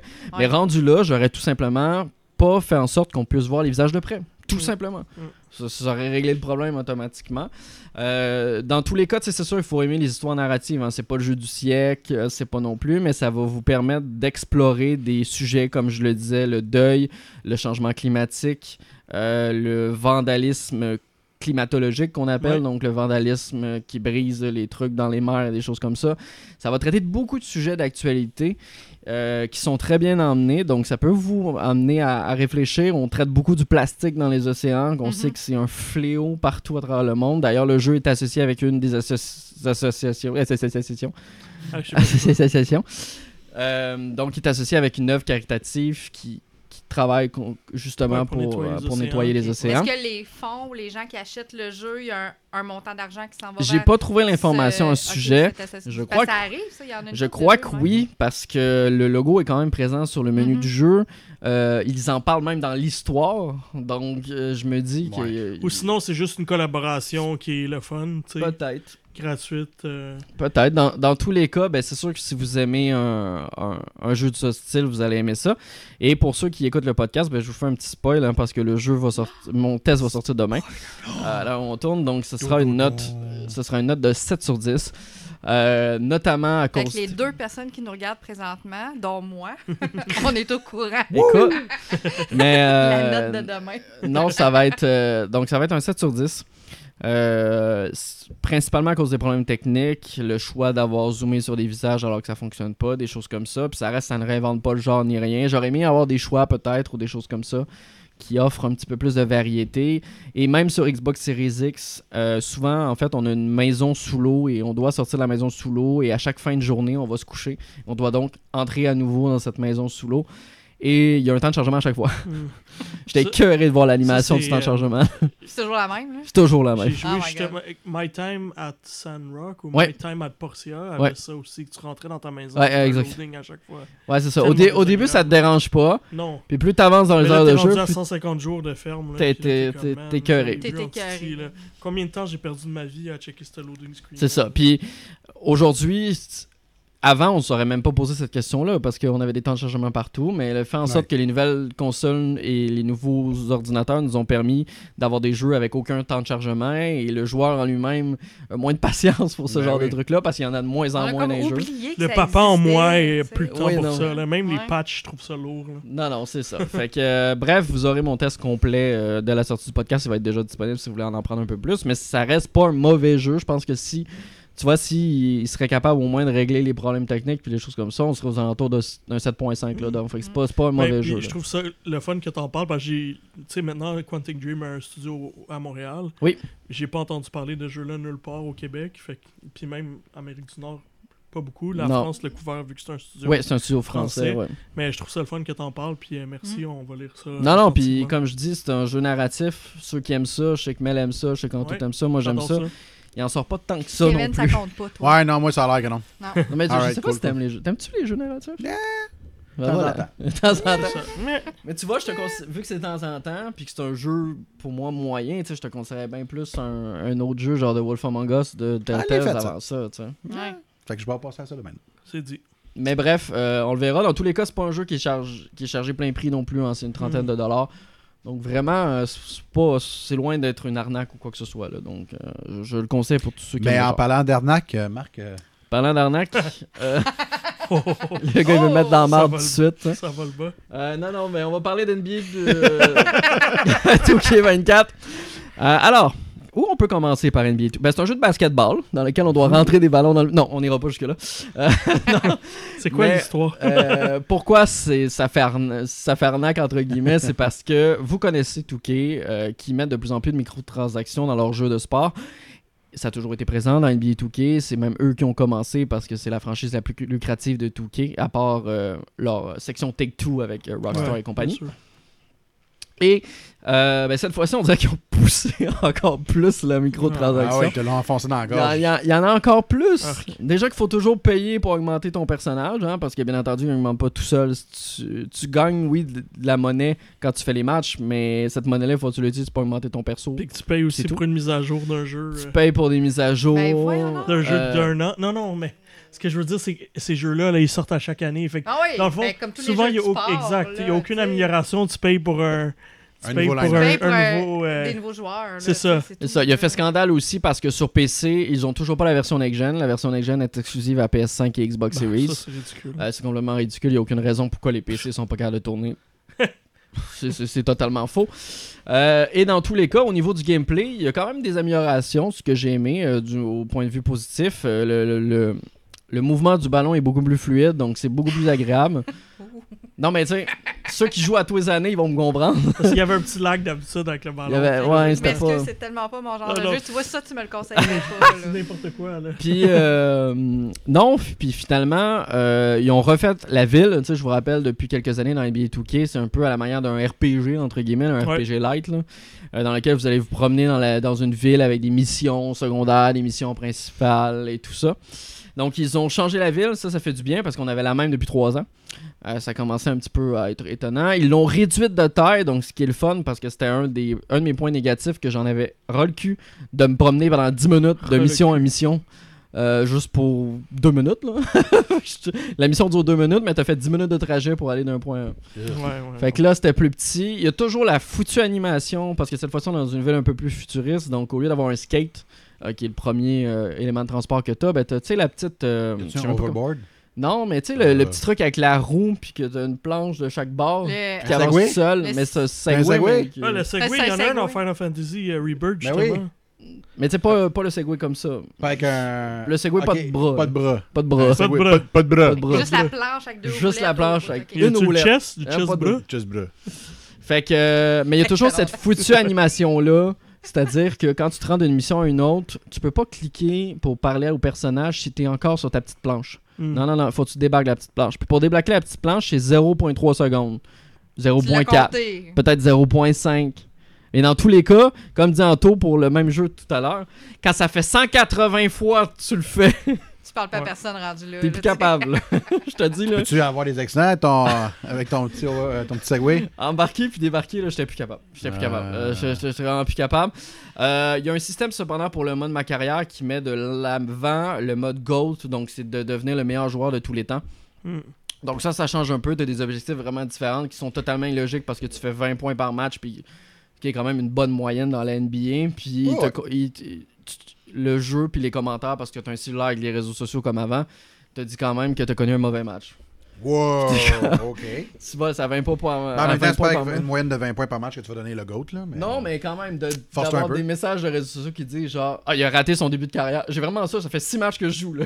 6 matchs, as une moyenne de 20. T'as Une moyenne de 20, puis j'ai des commentaires qui me disent, il a joué, il a un, début, un mauvais début de carrière. Je suis comme, c'est Ok, bon. ouais, mon Dieu.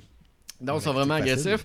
Euh, le côté cinématique a été mis beaucoup de côté, même si on en retrouve certaines. Euh, Il n'y a plus Stanley qui est là pour. Euh, Hmm.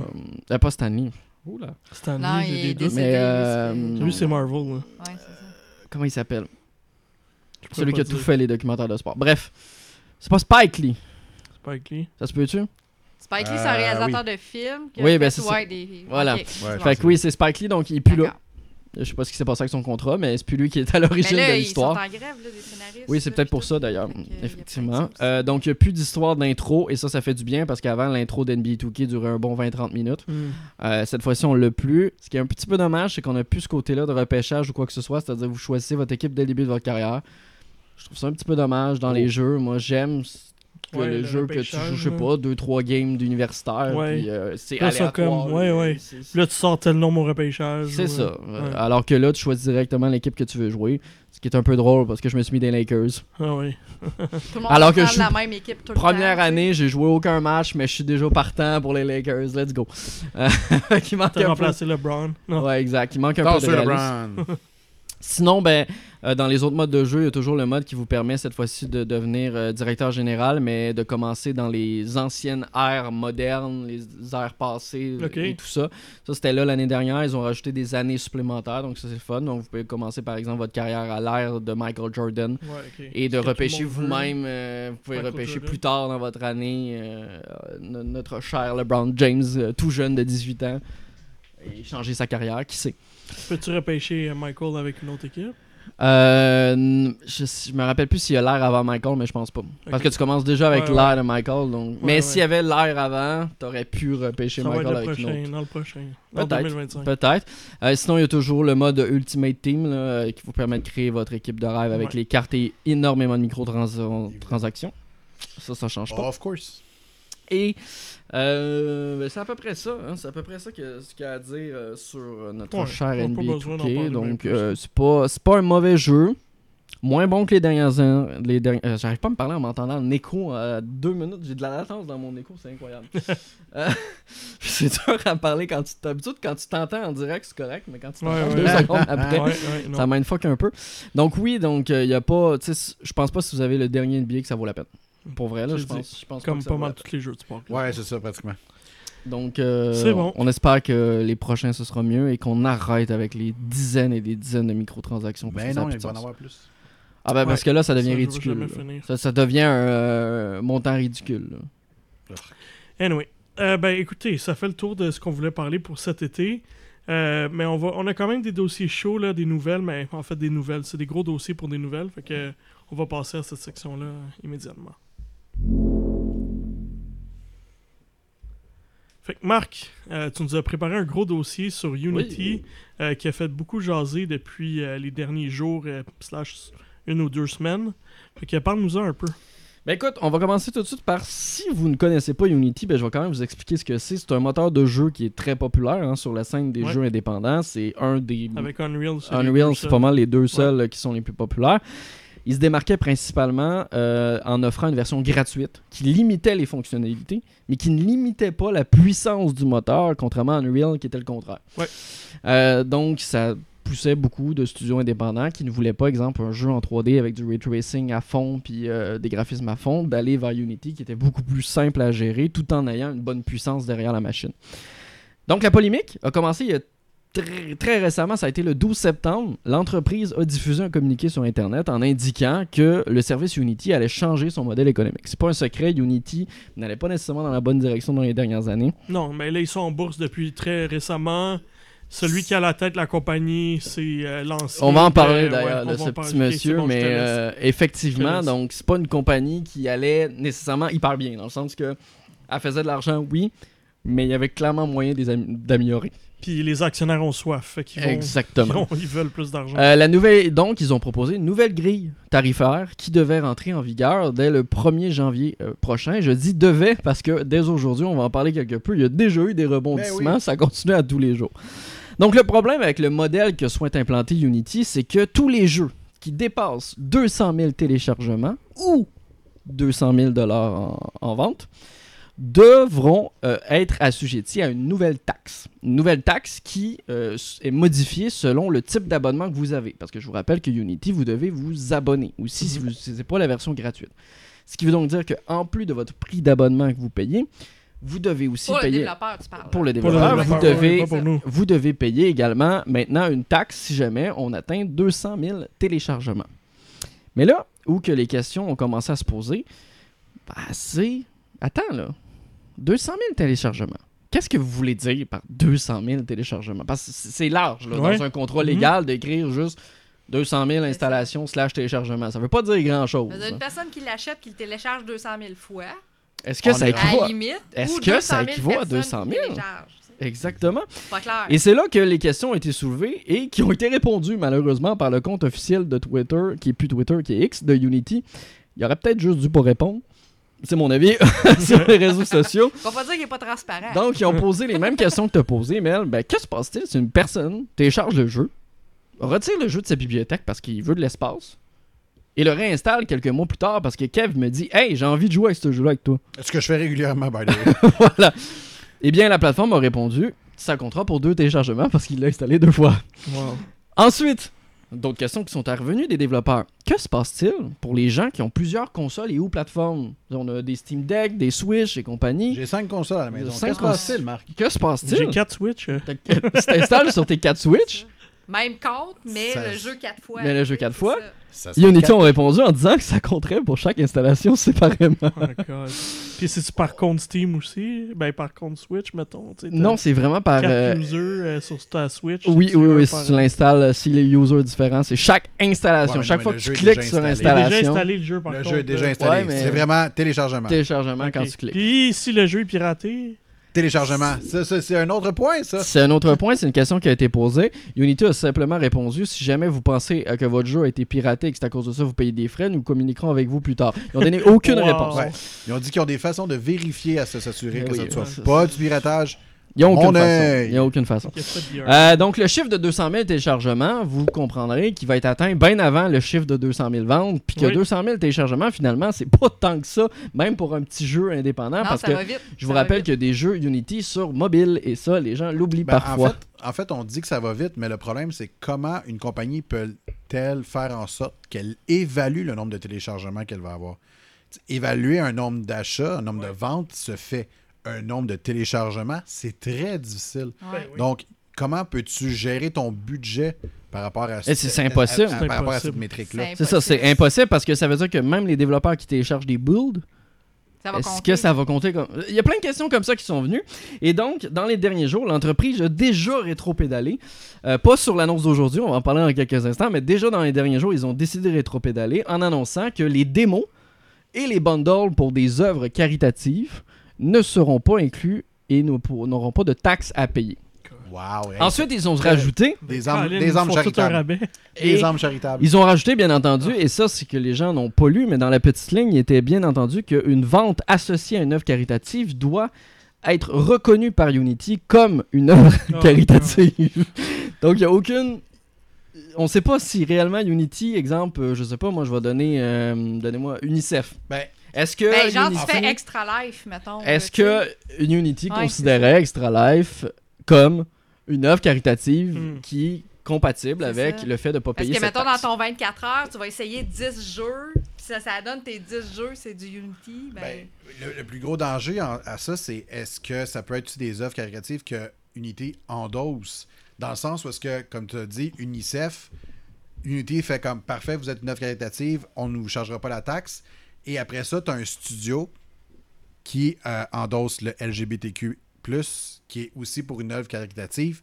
Unity, s'il endosse pas, qu'est-ce qui se passe? C'est dangereux d'aller dans cette Mhm. direction-là. Là. ah ouais. Fait que, euh, Fait que non, fait que. euh, Et bien entendu, par la suite, ils ont rajouté que les jeux du Game Pass ou du PS Plus, qui était une autre question soulevée par les développeurs, mon jeu a été téléchargé plus de 3 millions de fois sur le Game Pass. Si j'avais pas été sur Game Pass, il aurait pas été téléchargé 3 millions de fois. Ça m'a donné un coup de pouce, mais là, avec votre nouveau système tarifaire, ça va me mettre Ça en va, faillite. Ça va me coûter de l'argent. ils ont répondu, sans même demander l'autorisation à Sony Ça, ou à Microsoft, que eh ben, euh, les jeux du Game Pass et du PS Plus, euh, ben, la facture serait envoyée directement aux fabricants euh, du service, c'est-à-dire Microsoft et Sony. wow. Sans, sans même en discuter. contents, Là. autres. Là. Sans même, fait que Phil Spencer Ouais. euh, et le mec de Sony, que j'ai oublié son nom, parce qu'il est moins charismatique Ouais, que Phil non, Spencer. Jim Ryan. Jim Ryan et Phil Spencer sont réveillés un matin, ils ont, ils ont ouvert leur Avec ce compte message-là. avec leur message, puis il était marqué tous les jeux Unity de votre service d'abonnement. ben, vous allez payer une taxe de 20 sous par téléchargement. Je vais même pas savoir le nombre Hey, de tout millions d'un de coup, dollars. le Game Pass va doubler de prix. oui. Tabarouette. Euh, ce qui, ce qui est- c'est quand même assez drôle. Bref, Unity a décidé de reculer sur, cette, sur certaines décisions, mais au final, le mal est déjà fait. Euh, Ouais, Il y en a qui ont déjà switché leur développement. Il y a ils ont déjà plus qui ont perdu, déjà. Ils ont perdu confiance. Et c'est ce, qui- et c'est ce que je dis, même l'annonce ne convient pas aux employés à l'interne de Ouais, Unity qui ont démontré leur mécontentement bien avant que le communiqué soit envoyé en public. Donc la le, choix de cette nouvelle grille a été déjà connu à l'interne et déjà à l'interne, les employés se mobilisaient et allaient voir leur gestionnaire, leur directeur, leur président pour dire ça n'a pas aucun bon sens. Est-ce que je peux partager la proche- le par- prochain paragraphe parce que c'est trop ironique? Oui, ça sera pas long. ben c'est celui d'Electronic Arts? Ouais. Ouais. Tu peux y aller. Ouais? Ouais, tu peux y aller. Où est-ce qu'il faut pas être surpris de cette décision? Parce qu'il y a toujours des génies derrière cette décision-là qui viennent des fois pas du monde des ga- du gaming, mais ou qui viennent du monde du gaming, mais qui ont toujours une pensée mercantile derrière. Ben, c'est notre ami John Riticello, qu'on connaissait très bien chez EA, parce que c'est lui qui a proposé de nous faire payer pour nos euh, balles dans Battlefield. fait que lui, Ah, son idée, c'était on va faire des microtransactions pour que tu puisses recharger ton fusil. Ouais, Ouais. par exemple, dans ton jeu, euh, si tu veux pas manquer de balles pendant une partie, ben, tu peux payer 15$ pour avoir plus de balles que les autres. Fait que, est-ce qu'il faut être surpris que c'est ce génie-là qui arrive Non, avec cette ça, idée-là? exactement. Non! Ça me Et- fait vraiment penser au, à Don Matrick avec Oui, euh, la Xbox One. Là. Il, est- Ah, ah, pas là. du tout dans le bon, dans le bon non, côté. non. Et là, ben, des centaines de studios, on en parlait, et ça a défoulé là, sur les, euh, sur les réseaux sociaux avec des gros studios comme le studio de Call of the Lem euh, Yes. et plein d'autres Ouais, studios. eux, ils ont dit qu'ils délitent le jeu le 1er janvier. Exactement. Wow. Euh, si ça arrivait. Et euh, donc, ils ont, pu, ils ont publié des communiqués publics, et ça, c'est rare. Ils ont pas juste envoyé un courriel parce que eux ils ont les contacts directement avec Unity. Hein, détrompez-vous, des gros studios comme ça qui ont qui travaillent avec Unity ont déjà les contacts à l'interne, mais ils ont décidé de s'en foutre des contacts à l'interne et directement d'aller sur la place publique et euh, de dire leur mécontentement. Il y a même des projets qui sont en cours de développement qui pourraient même devoir totalement être annulés parce que Kevin le disait, ça peut être totalement niveau Ça va être financier. déficitaire. Ça va être déficitaire. Il n'y a ça. aucune façon que ça soit Mhm. correctement. Unity s'est exprimé en disant que ça concernait uniquement 10% de ses abonnés. Oui. Euh, ça reste que. J'ai, euh, excuse-moi, j'ai lu un, euh, un comparatif qui m'a vraiment fait rire. Puis c'est, c'est, c'est- excusez-moi, c'est très cru, mais c'est quand même vrai. Si tu chies dans tes pantalons seulement 10%, Tu chies pareil. tu chies pareil quand même dans tes pantalons 10%. Ouais. C'est comme, Ouais. ouais, c'est un peu. Puis euh, justement, je regardais la- l'action a perdu 8% aujourd'hui, elle a perdu 10% depuis une semaine. Ouais. Ouais. Euh, Parce que même si tu sais, tu disais par exemple Cult of the Lamb, Ouais. un jeu qui existe, qui est sorti, qui est Mhm. disponible sur les À stores, partir du 1er c'est à janvier. partir du 1er janvier, il n'est plus disponible. Il peut être dans ta bibliothèque. Si tu l'as jamais téléchargé, tu l'auras plus. Tu peux C'est- l'avoir payé, tu l'auras C'est plus. un PT. Ça devient un PT, toi. Ouais, mais Donc, ça va faire ton monter ta valeur, ça va faire monter ta il valeur faut de que ta soit console. téléchargé dans ta machine.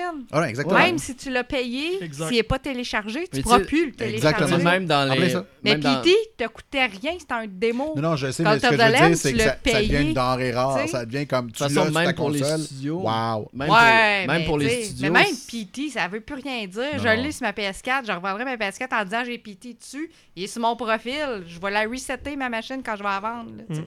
Il sera plus dedans. pourrais ne Non. pas le faire. Tu pourrais ne pas le faire, ouais. Mais non, mais. Non, je sais. Penses-tu la ta personne qui retraite va acheter mon maintenant. profil, comment il va être heureux, toi? Non. Et dans tous les cas, ben, aujourd'hui, 18 septembre, au moment où on tourne cet épisode de podcast, parce que j'aime mieux préciser les dates depuis le début parce qu'on sait jamais ce qui peut se passer, Unity s'est excusé publiquement avec un autre communiqué parce qu'il semblerait qu'ils sont pas capables de parler euh, de vive voix ou de faire une vidéo. hein. C'est c'est juste un PR qui est écrit derrière. hein. Mais c'est parce qu'il se fait checker avant de le diffuser. Oui, ben c'est c'est sans doute ça. Euh, donc, il s'est excusé publiquement et qui a annoncé un remaniement des complet avocats en arrière aussi. des annonces effectuées le 12 septembre dernier. Donc, tout ce qui a été annoncé et ce que je viens de vous résumer, on ne sait pas si c'est dans la poubelle ou pas. Il a dit que ça allait être un remaniement complet.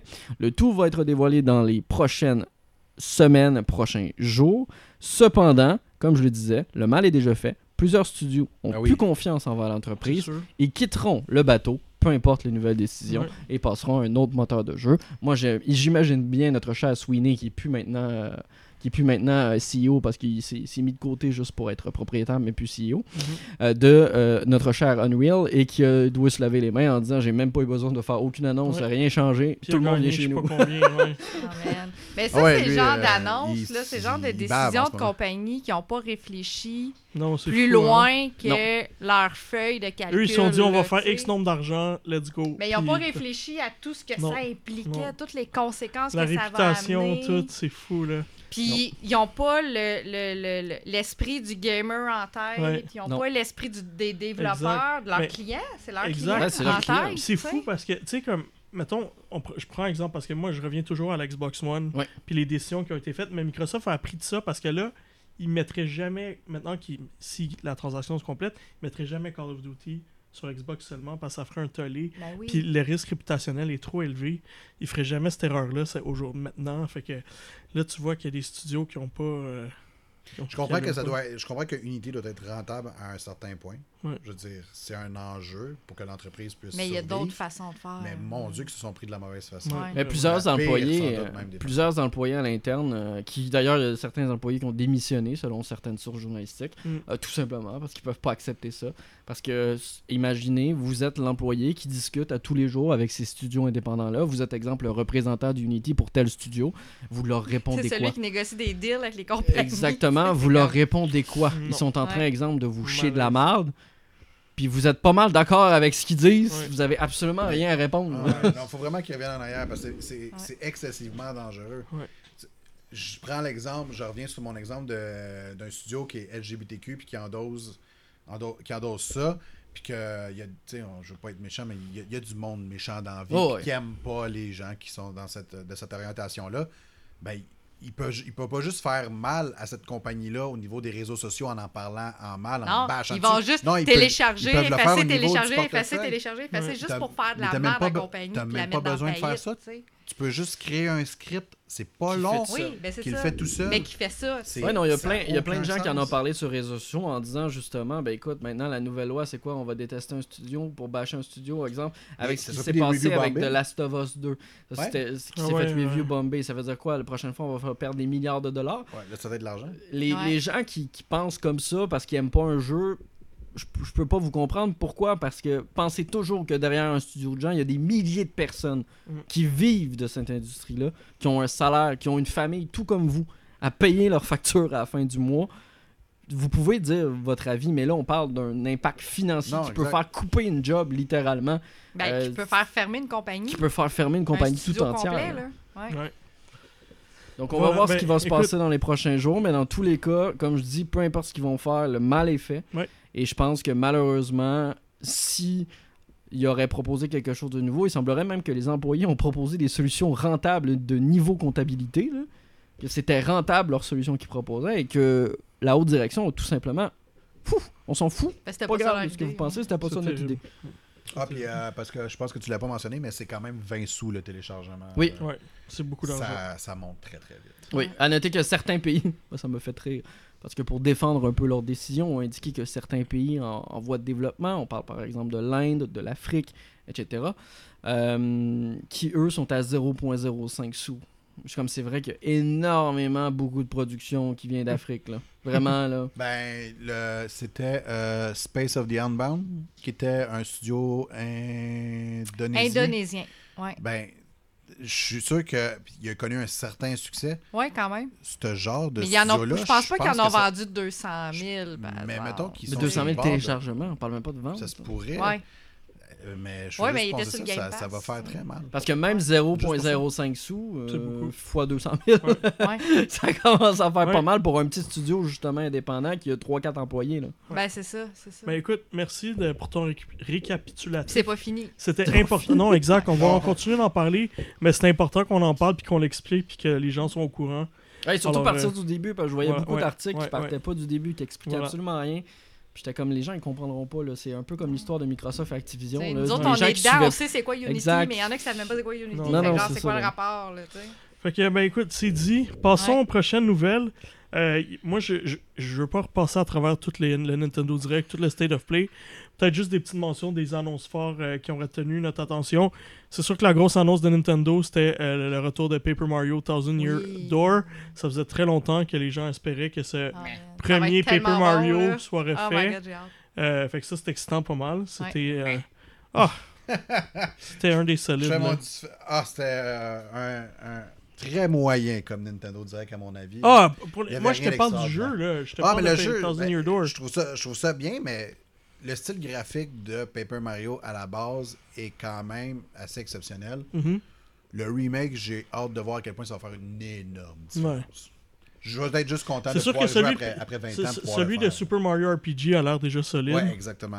Ouais. J'ai bien hâte de voir. On a eu la date pour le jeu Peach qui avait précédemment Ouais. euh, déjà Ça- été dévoilé. Ça, j'ai été On impressionné. a eu du gameplay de plus, donc ça, je trouve Peach ça très, très Showdown, cool. quelque chose comme ça. Showtime. Euh, Showtime, Showtime, ouais, excusez-moi. je trouve ça très très cool euh, qu'on mette Peach de l'avant et Ouais. surtout qu'elle est pas. euh, euh, puis c'est pas un secret, là, Mario ne sera pas là, etc. Ouais. là, donc c'est vraiment un jeu autour de Peach. Puis et elle, a plein de a transformations plein de pour être une guerrière de différentes Je manières. trouve ça vraiment cool qu'on la sorte Une enfin de inspectrice aussi, une investigatrice. Ah ouais. Ouais, je trouve ça Une vraiment ninja. cool qu'on Une la ninja. sorte de cette carapace, Ouais, de ce, ce modèle de femme. Ouais. euh, Mais elle va qui arrêter de se faire kidnapper. Ouais. Ah non, mais Ça va avec. Ça en devient C'est ridicule, Mario qui se fait kidnapper, ça a l'air C'est la, Mario. suite- c'est la suite logique avec le film. Ça a l'air Mais- Bowsette Ouais, kidnappe c'est vrai, Mario. Ben non, mais écoute, euh, c'est parce qu'à un moment donné, elle s'est tellement fait kidnapper que je pense que maintenant, elle, elle s'en fout. Au kidnapper. Je pense qu'elle l'attend, genre Bowser arrive, Bowser arrive, puis il fait Hey, salut Bowser, comment ça va? Ah, tu viens encore? Attends, je vais prendre ma valise, je reviens. Ça. Fait que c'est ça. Et puis, puis sinon, ben, on attendait F-Zero, malheureusement. C'est un F-Zero 99 qui est. euh, Moi, je- j'attendais vraiment un nouveau F-Zero. Moi, j'attendais un nouveau Donkey Kong, je l'ai presque Ouais. eu avec le Ouais. remake du premier aussi, Mario avoir, Donkey, là. là, mais. Mais, euh, mais regarde, Tetris Euh, on est à la 99 fin. est parti. On est à la fin. Là, ils veulent voir. Je pense qu'ils essaient de gager l'intérêt de F-Zero. Fait que si les gens embarquent dedans, ils vont peut-être euh, Ouais. remettre cette. Ils vont peut-être refaire un, un titre de la série. Dans tous les mais- cas, avec les rumeurs de, de, de ce- qui sont plus que des rumeurs, là, parce qu'à un moment donné, qu'il y a autant de sources qui en parlent, euh, c'est plus juste des rumeurs, là, que la Switch 2 a été montrée Ah, à la ouais, Gamescom. ouais. Puis aujourd'hui, on apprenait dans les nouveaux documents, parce que Microsoft est toujours en, en négociation avec Activision. Oui, on a fini le podcast euh, il y a quelques mois et c'était censé être fini, c'est Ouais. toujours pas fini. Mais 15, 15 euh, on a eu dans les euh, des documents d'aujourd'hui euh, mention de la. Switch 2. Donc, Puis la prochaine Xbox la prochaine 2028. Xbox. Fait que, Ouais. À un moment donné, on sait que c'est la fin de la Switch. Je suis un peu d'accord avec Kevin. Le Nintendo Direct est un décevant, mais ça m'a pas surpris étant donné qu'on est en fin de fin de vie. Ouais, il y a quand même des jeux que j'ai envie de faire d'ici la fin. Ah, ben fait que ouais, ça ouais. va me faire toffer. Mais on va euh, avoir quand même un gros automne. Ouais. Il y a des jeux que, ça a l'air ridicule, mais Tomb Raider Remastered 1, 2 et 3, moi, je suis super excité. Je suis vraiment content Ah de ouais, pouvoir les Moi, celle-là, je suis C'est- comme. ouais. Ben, c'est ma jeunesse. Donc, Mais tu vas euh, essayer jouer sur Switch, tu jouer. vas jouer sur... parce qu'on a appris après, euh, tout de suite après, qu'il sortait sur toutes les autres consoles. Ouais, ouais, ouais, je vais jouer sur la Switch. Puis, aussi euh, euh, Luigi's Mansion 2. Ouais, c'est ça, exactement. Mais qui avait déjà été Ben, annoncé. Ouais. C'est ça. On voit que la console est en fin de vie. Là, Ouais, les- ouais. les Mais j'ai été gros surpris jeux, d'ailleurs, c'est pas les Luigi gros jeux Mansion Mario. 2 qui mentionne été 2024. Mm. J'ai dit, oula, c'est c'est- c'est loin ça. Mais il y, a- il y avait quelques jeux qui sont sortis 3DS après que. Ouais, Je, je pense à comme euh, Mario Party de 100, là. c'est vrai. Ça, c'était sorti en premier sur 3DS alors que la, la Switch roulait déjà quand même Mhm. assez bien. Puis je pense qu'il y avait même un Kirby, me semble, là, Oui. qui est sorti. euh. Ouais, ça, on- Mais bon. Euh, ben, sinon, du côté du State of Play, c'était plus du third party. fait Ça que- avait été déjà annoncé. Fait que c'était Ouais. décevant, mais en même temps, c'était annoncé que ça allait être décevant. C'est ça. non, mais c'était annoncé comme. Tu sais, quand PlayStation il écrit en gros third party uniquement, t'es Ouais. comme ok, ouais. Puis finalement, il y a eu Spider-Man. donc Spider-Man, qui là. les temps de chargement m'ont fait capoter, là, tu sais, Ouais. pour se promener dans la ville, c'était vraiment... Il y, a une- il y a une vidéo qui le montre Mais ça, je suis plus là, capable des temps de chargement. Fait que, euh, tous Non, les mais hey, se mettre à. Moi, là, quand il s'est déplacé dans la ville, là, puis c'était comme ça, là, j'ai capoté. C'est pour ça que moi, je me dis, imaginez le prochain Grand Theft Auto. Gang. Ah. Imaginez le prochain. Euh, mais bon, Final Fantasy VII Rebirth le 29 février, ça s'en vient. Puis euh, des DLC surprises que je vais vraiment définitivement jouer. J'ai adoré Tales of Arise. Euh, le, le nouveau DLC euh, pour le jeu va être 20 heures. Quand même beaucoup de Moi, j'étais sûr au début que c'était un nouveau jeu. Ouais, Avant de moi voir aussi, le je pensais que c'était la suite, je pensais que c'était 2. Puis euh, Resident Evil 4, euh, DLC, Separate Resident Ways, qui est sorti ouais. aujourd'hui. Euh, je suis vraiment surpris qu'il soit pas sorti avec le jeu. Parce que moi, ça m'aurait poussé à donner une meilleure note s'il y avait du nouveau, contenant, du nouveau contenu. Ouais. Mais c'est un, c'est un remake. Comment ça se fait que le. DLC sort séparément? Ou s'il sort C'est un séparément, pourquoi vous l'avez pas C'est un joué direct? Exact. separate way. Ouais, puis, puis il était pas, euh, il était pas avec le jeu original, fait que c'est nouveau, nouveau. Oh, ouais. Mais euh, bon. On Anyway, il est verra. sorti. Mais je, je suis déçu que tu pas nommé euh, Foam Star qu'on a revu. Là. Foam Stars. Magnifique jeu de Splatoon il avec va la avoir la mousse. bêta ouverte, là, pis tout. Oula. Voilà, fait que euh, c'est ça pour les State of Play Nintendo Direct. Passons euh, aux aperçus parce qu'on a deux. euh, C'est important aujourd'hui. Fait que, comme on mentionnait, on n'a pas vraiment de test euh, euh, cette semaine. On voulait plus faire des aperçus parce que justement, on a la chance de jouer à des jeux euh, qui s'en viennent très bientôt. En commençant, ben, moi et Mel, on a joué à Assassin's Creed Mirage, qui est dans le fond le, un retour aux sources pour Ubisoft. Gang de chanceux.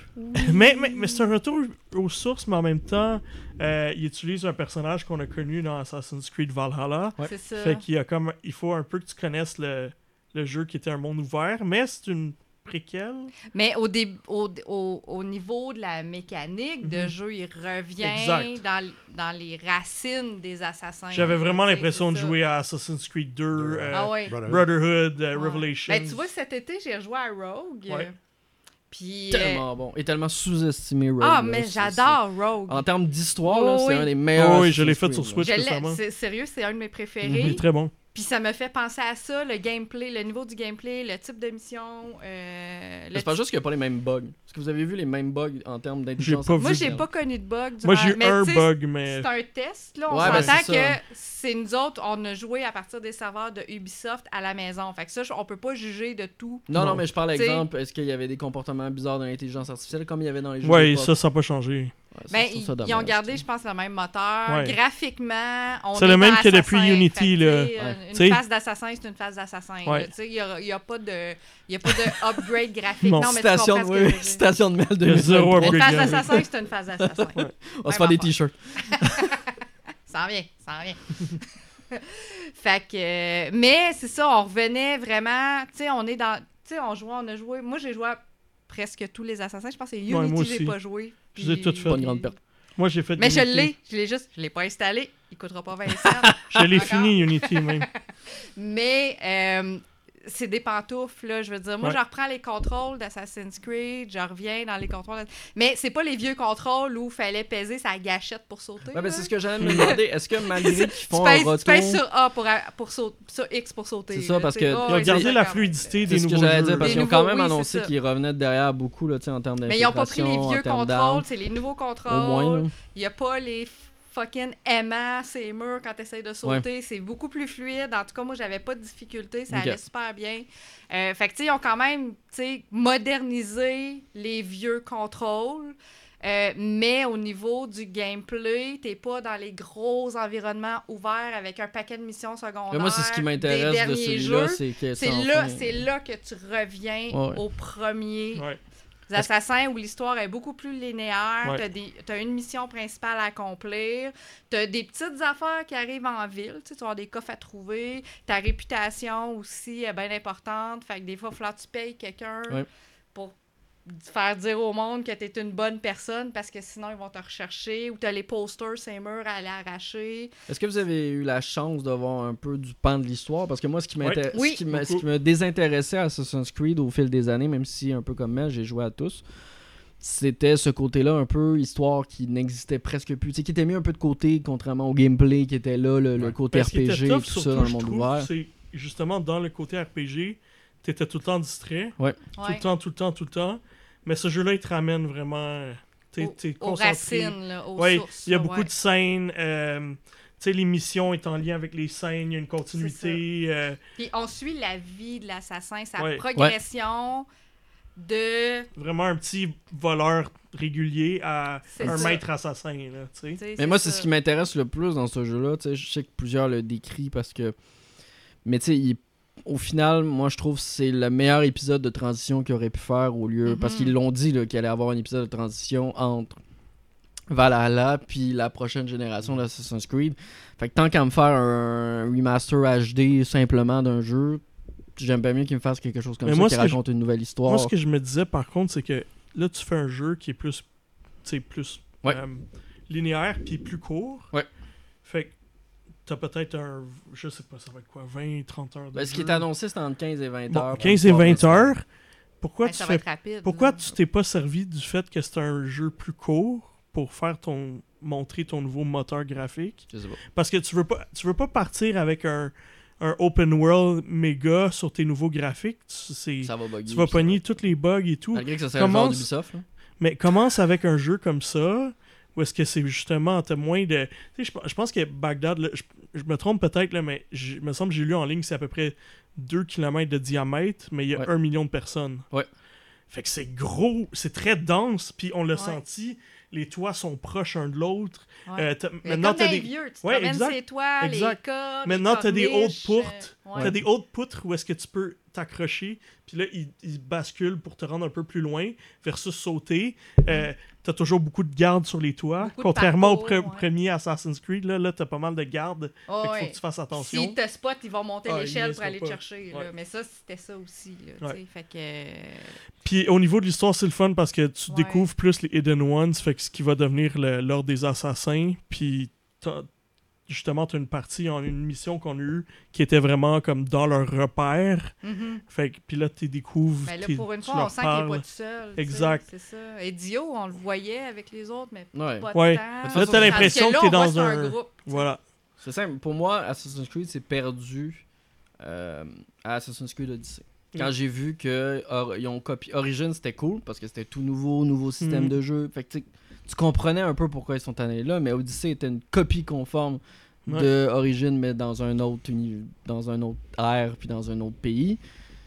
Valhalla, ils font la même chose, mais dans un autre ère, dans un autre pays. Mm. T'es comme L'histoire n'a pas d'importance. l'histoire n'a pas d'importance alors que je rappelle Assassin's Creed c'est quand même eux qui ont fait en sorte que on a eu des jeux troisième personne Mhm. d'aventure à monde ouvert qui sont Mhm. de retour et qui c'est Ouais, le ouais. premier Assassin's Creed a ouvert les portes sur ce genre de jeu là Ouais. qui on le décrit oui et non mais a quand même permis d'avoir de très bons jeux euh, à travers les années. Puis Ouais, je trouve ça le fun qu'ils reviennent Ben, à on les ça. critique parce que justement, c'est des pionniers. Oui, ben là. c'est ça. Ouais. Puis euh, peut-être qu'ils ont trop surfé sur ça par moment, mais. Ils euh, ont trop surfé sur beaucoup de choses ouais, Ubisoft. Et Je mais- pense que c'est ce qu'ils font dans les prochaines années. Ouais. C'est pas leur seul projet, Assassin's Creed Mirage, qui Non, non. semble vouloir soit retourner aux sources, soit de plus petite envergure, soit Mm. des choses plus à taille plus humaine. Quoi. Ouais. Mais moi, moi, écoute, une année qui a plein de sorties comme ça, est-ce que je suis content qu'il y ait un Assassin's Creed qui va être 15 à 20 heures versus un Valhalla Clairement. qui va être 65 Ah oui. heures? C'est sûr parce que je le mettrai pas, le- un autre 65 Non, heures. il est deux semaines avant. Spider-Man. Ben, là. c'est ça. En plus. ouais. Ouais, c'est ça. Fait que, est-ce que, mais versus, est-ce que je vais, Ouais. pour connaître l'histoire, est-ce que je vais mettre un 15 à 20? Il y a des bonnes chances. Ben oui, ça, on va le finir. Exact. c'est sûr. Puis, mais le- encore une fois, ce qui me dérange par contre, c'est que il faut que tu aies une, une certaine connaissance de Valhalla parce que c'est un personnage super Ouais. important. Tu joues Basim Ib Ishak dans euh, Assassin's Creed Mirage, puis c'est un personnage super important dans Valhalla, puis il y a beaucoup de questionnements qui t'apportent à voir, ok, comment il s'est rendu là?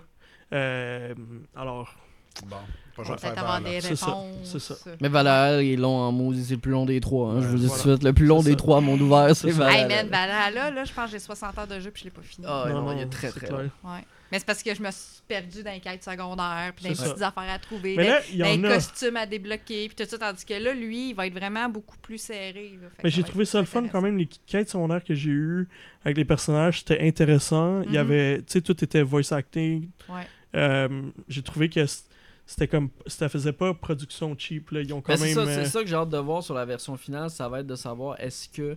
Parce qu'un retour aux sources peut être aussi une épine Mm. dans le pied, là, dans le sens Ouais. que tu peux faire un retour aux sources, tellement un retour aux sources que ton Ouais. jeu est pas bon. Là. Ouais. Non, ben, ils sont pas. C'est un retour aux sources, mais sans revenir en ben, arrière. tu comprends? Tu sais, je veux dire, c'est quand même un jeu. Je pense que ça va être quand même un jeu actuel. On n'a pas joué au jeu final. Non, nous ça, autres, on, a eu pas- droit à trois sections de jeu. Une au début, quand justement notre personnage n'est pas un assassin, il est vraiment dans le début de sa partie. Puis après ça, on a une quête avec la confrérie. Puis plus loin, quand c'est un assassin accompli, puis là, il fait vraiment des missions d'assassin. ouais. Ouais. Fait qu'on a quand même vu trois sections du jeu, mais euh, ils ont quand même, tu sais, on sent quand même que c'est un jeu actuel. Ouais. C'est juste la mécanique de jeu qui sont revenus en arrière, mais pas au niveau de la livraison. Mm. Alors, je vous invite. Fait que je hein, pense que ça va être quand Ceux même. qui s'intéressent euh, au jeu, je vous invite à regarder les documentaires qu'Ubisoft a Ouais. fait. J'ai euh, fait un sur vidéo de gameplay sur ma page YouTube. J'aime mieux le dire tout de suite parce que vous allez tout dire d'autres affaires à la place du mien. Là.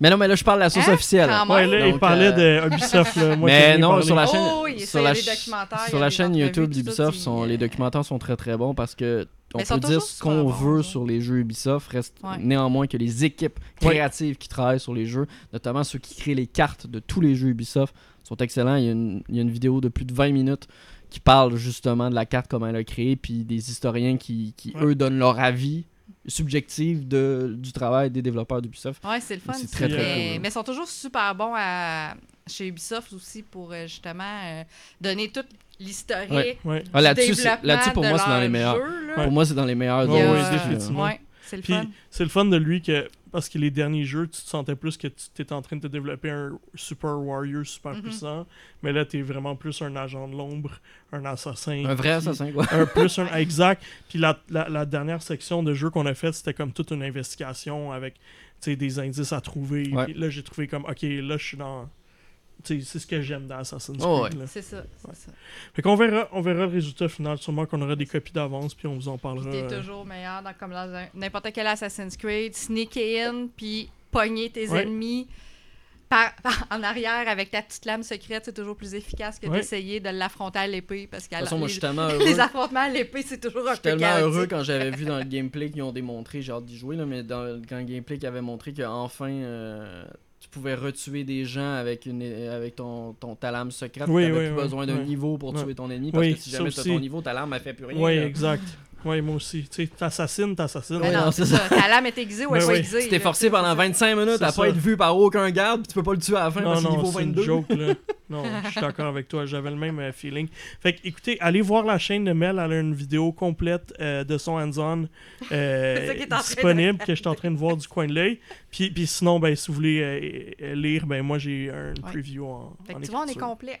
Voilà, on se Tes complète. impressions écrites, mon C'est vidéo, parfait. mettez Je vais- les deux ensemble un Je vais, le côté mettre, de je, vais, je vais le mettre dans mon article chez ta permission. Yeah. ben oui, c'est ça.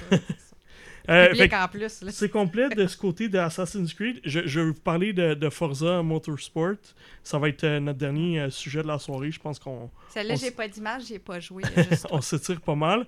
Euh, fait que oui, j'ai eu la chance de jouer dans le fond euh, le nouveau mode. euh, le nouveau mode, là j'ai un blanc évidemment, puis je suis pas capable de le trouver. Mais le, nouveau mode d'histoire de Forza Motorsport.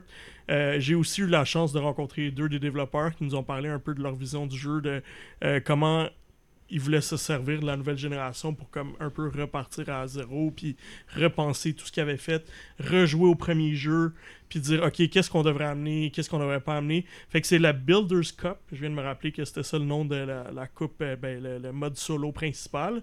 Euh, ça a été un peu inspiré des euh, des modes solo de Forza Motorsport 3, 4, 5, selon ce que je comprenais. Ça fait longtemps, là, fait que ça fait longtemps que j'y ai joué à ceux-là, mais c'est ça qu'eux nous ont raconté. Puis, dans le fond, dans ce mode-là, ils veulent que tu développes un peu un attachement à tes autos, puis que tu enregistres des mémoires avec les autos que t'aimes, puis que t'ailles un, comme un core, même si t'as 500 autos, t'as comme un core de 10 autos qui sont affichés. Tes T'as comme un espèce de- de Une sorte de galerie une d'affichage. sorte ouais, une galerie d'affichage où est-ce que tu mets tes 10 autos là que c'est comme tes principales puis tu changes puis C'est tes bébés. C'est ça, c'est ça. là, Fait que même si tu as 500 choix puis que c'est assez varié C'est ceux-là que j'aime le plus. c'est ça ça. tu as tes petites préférées Bah ouais, c'est ça.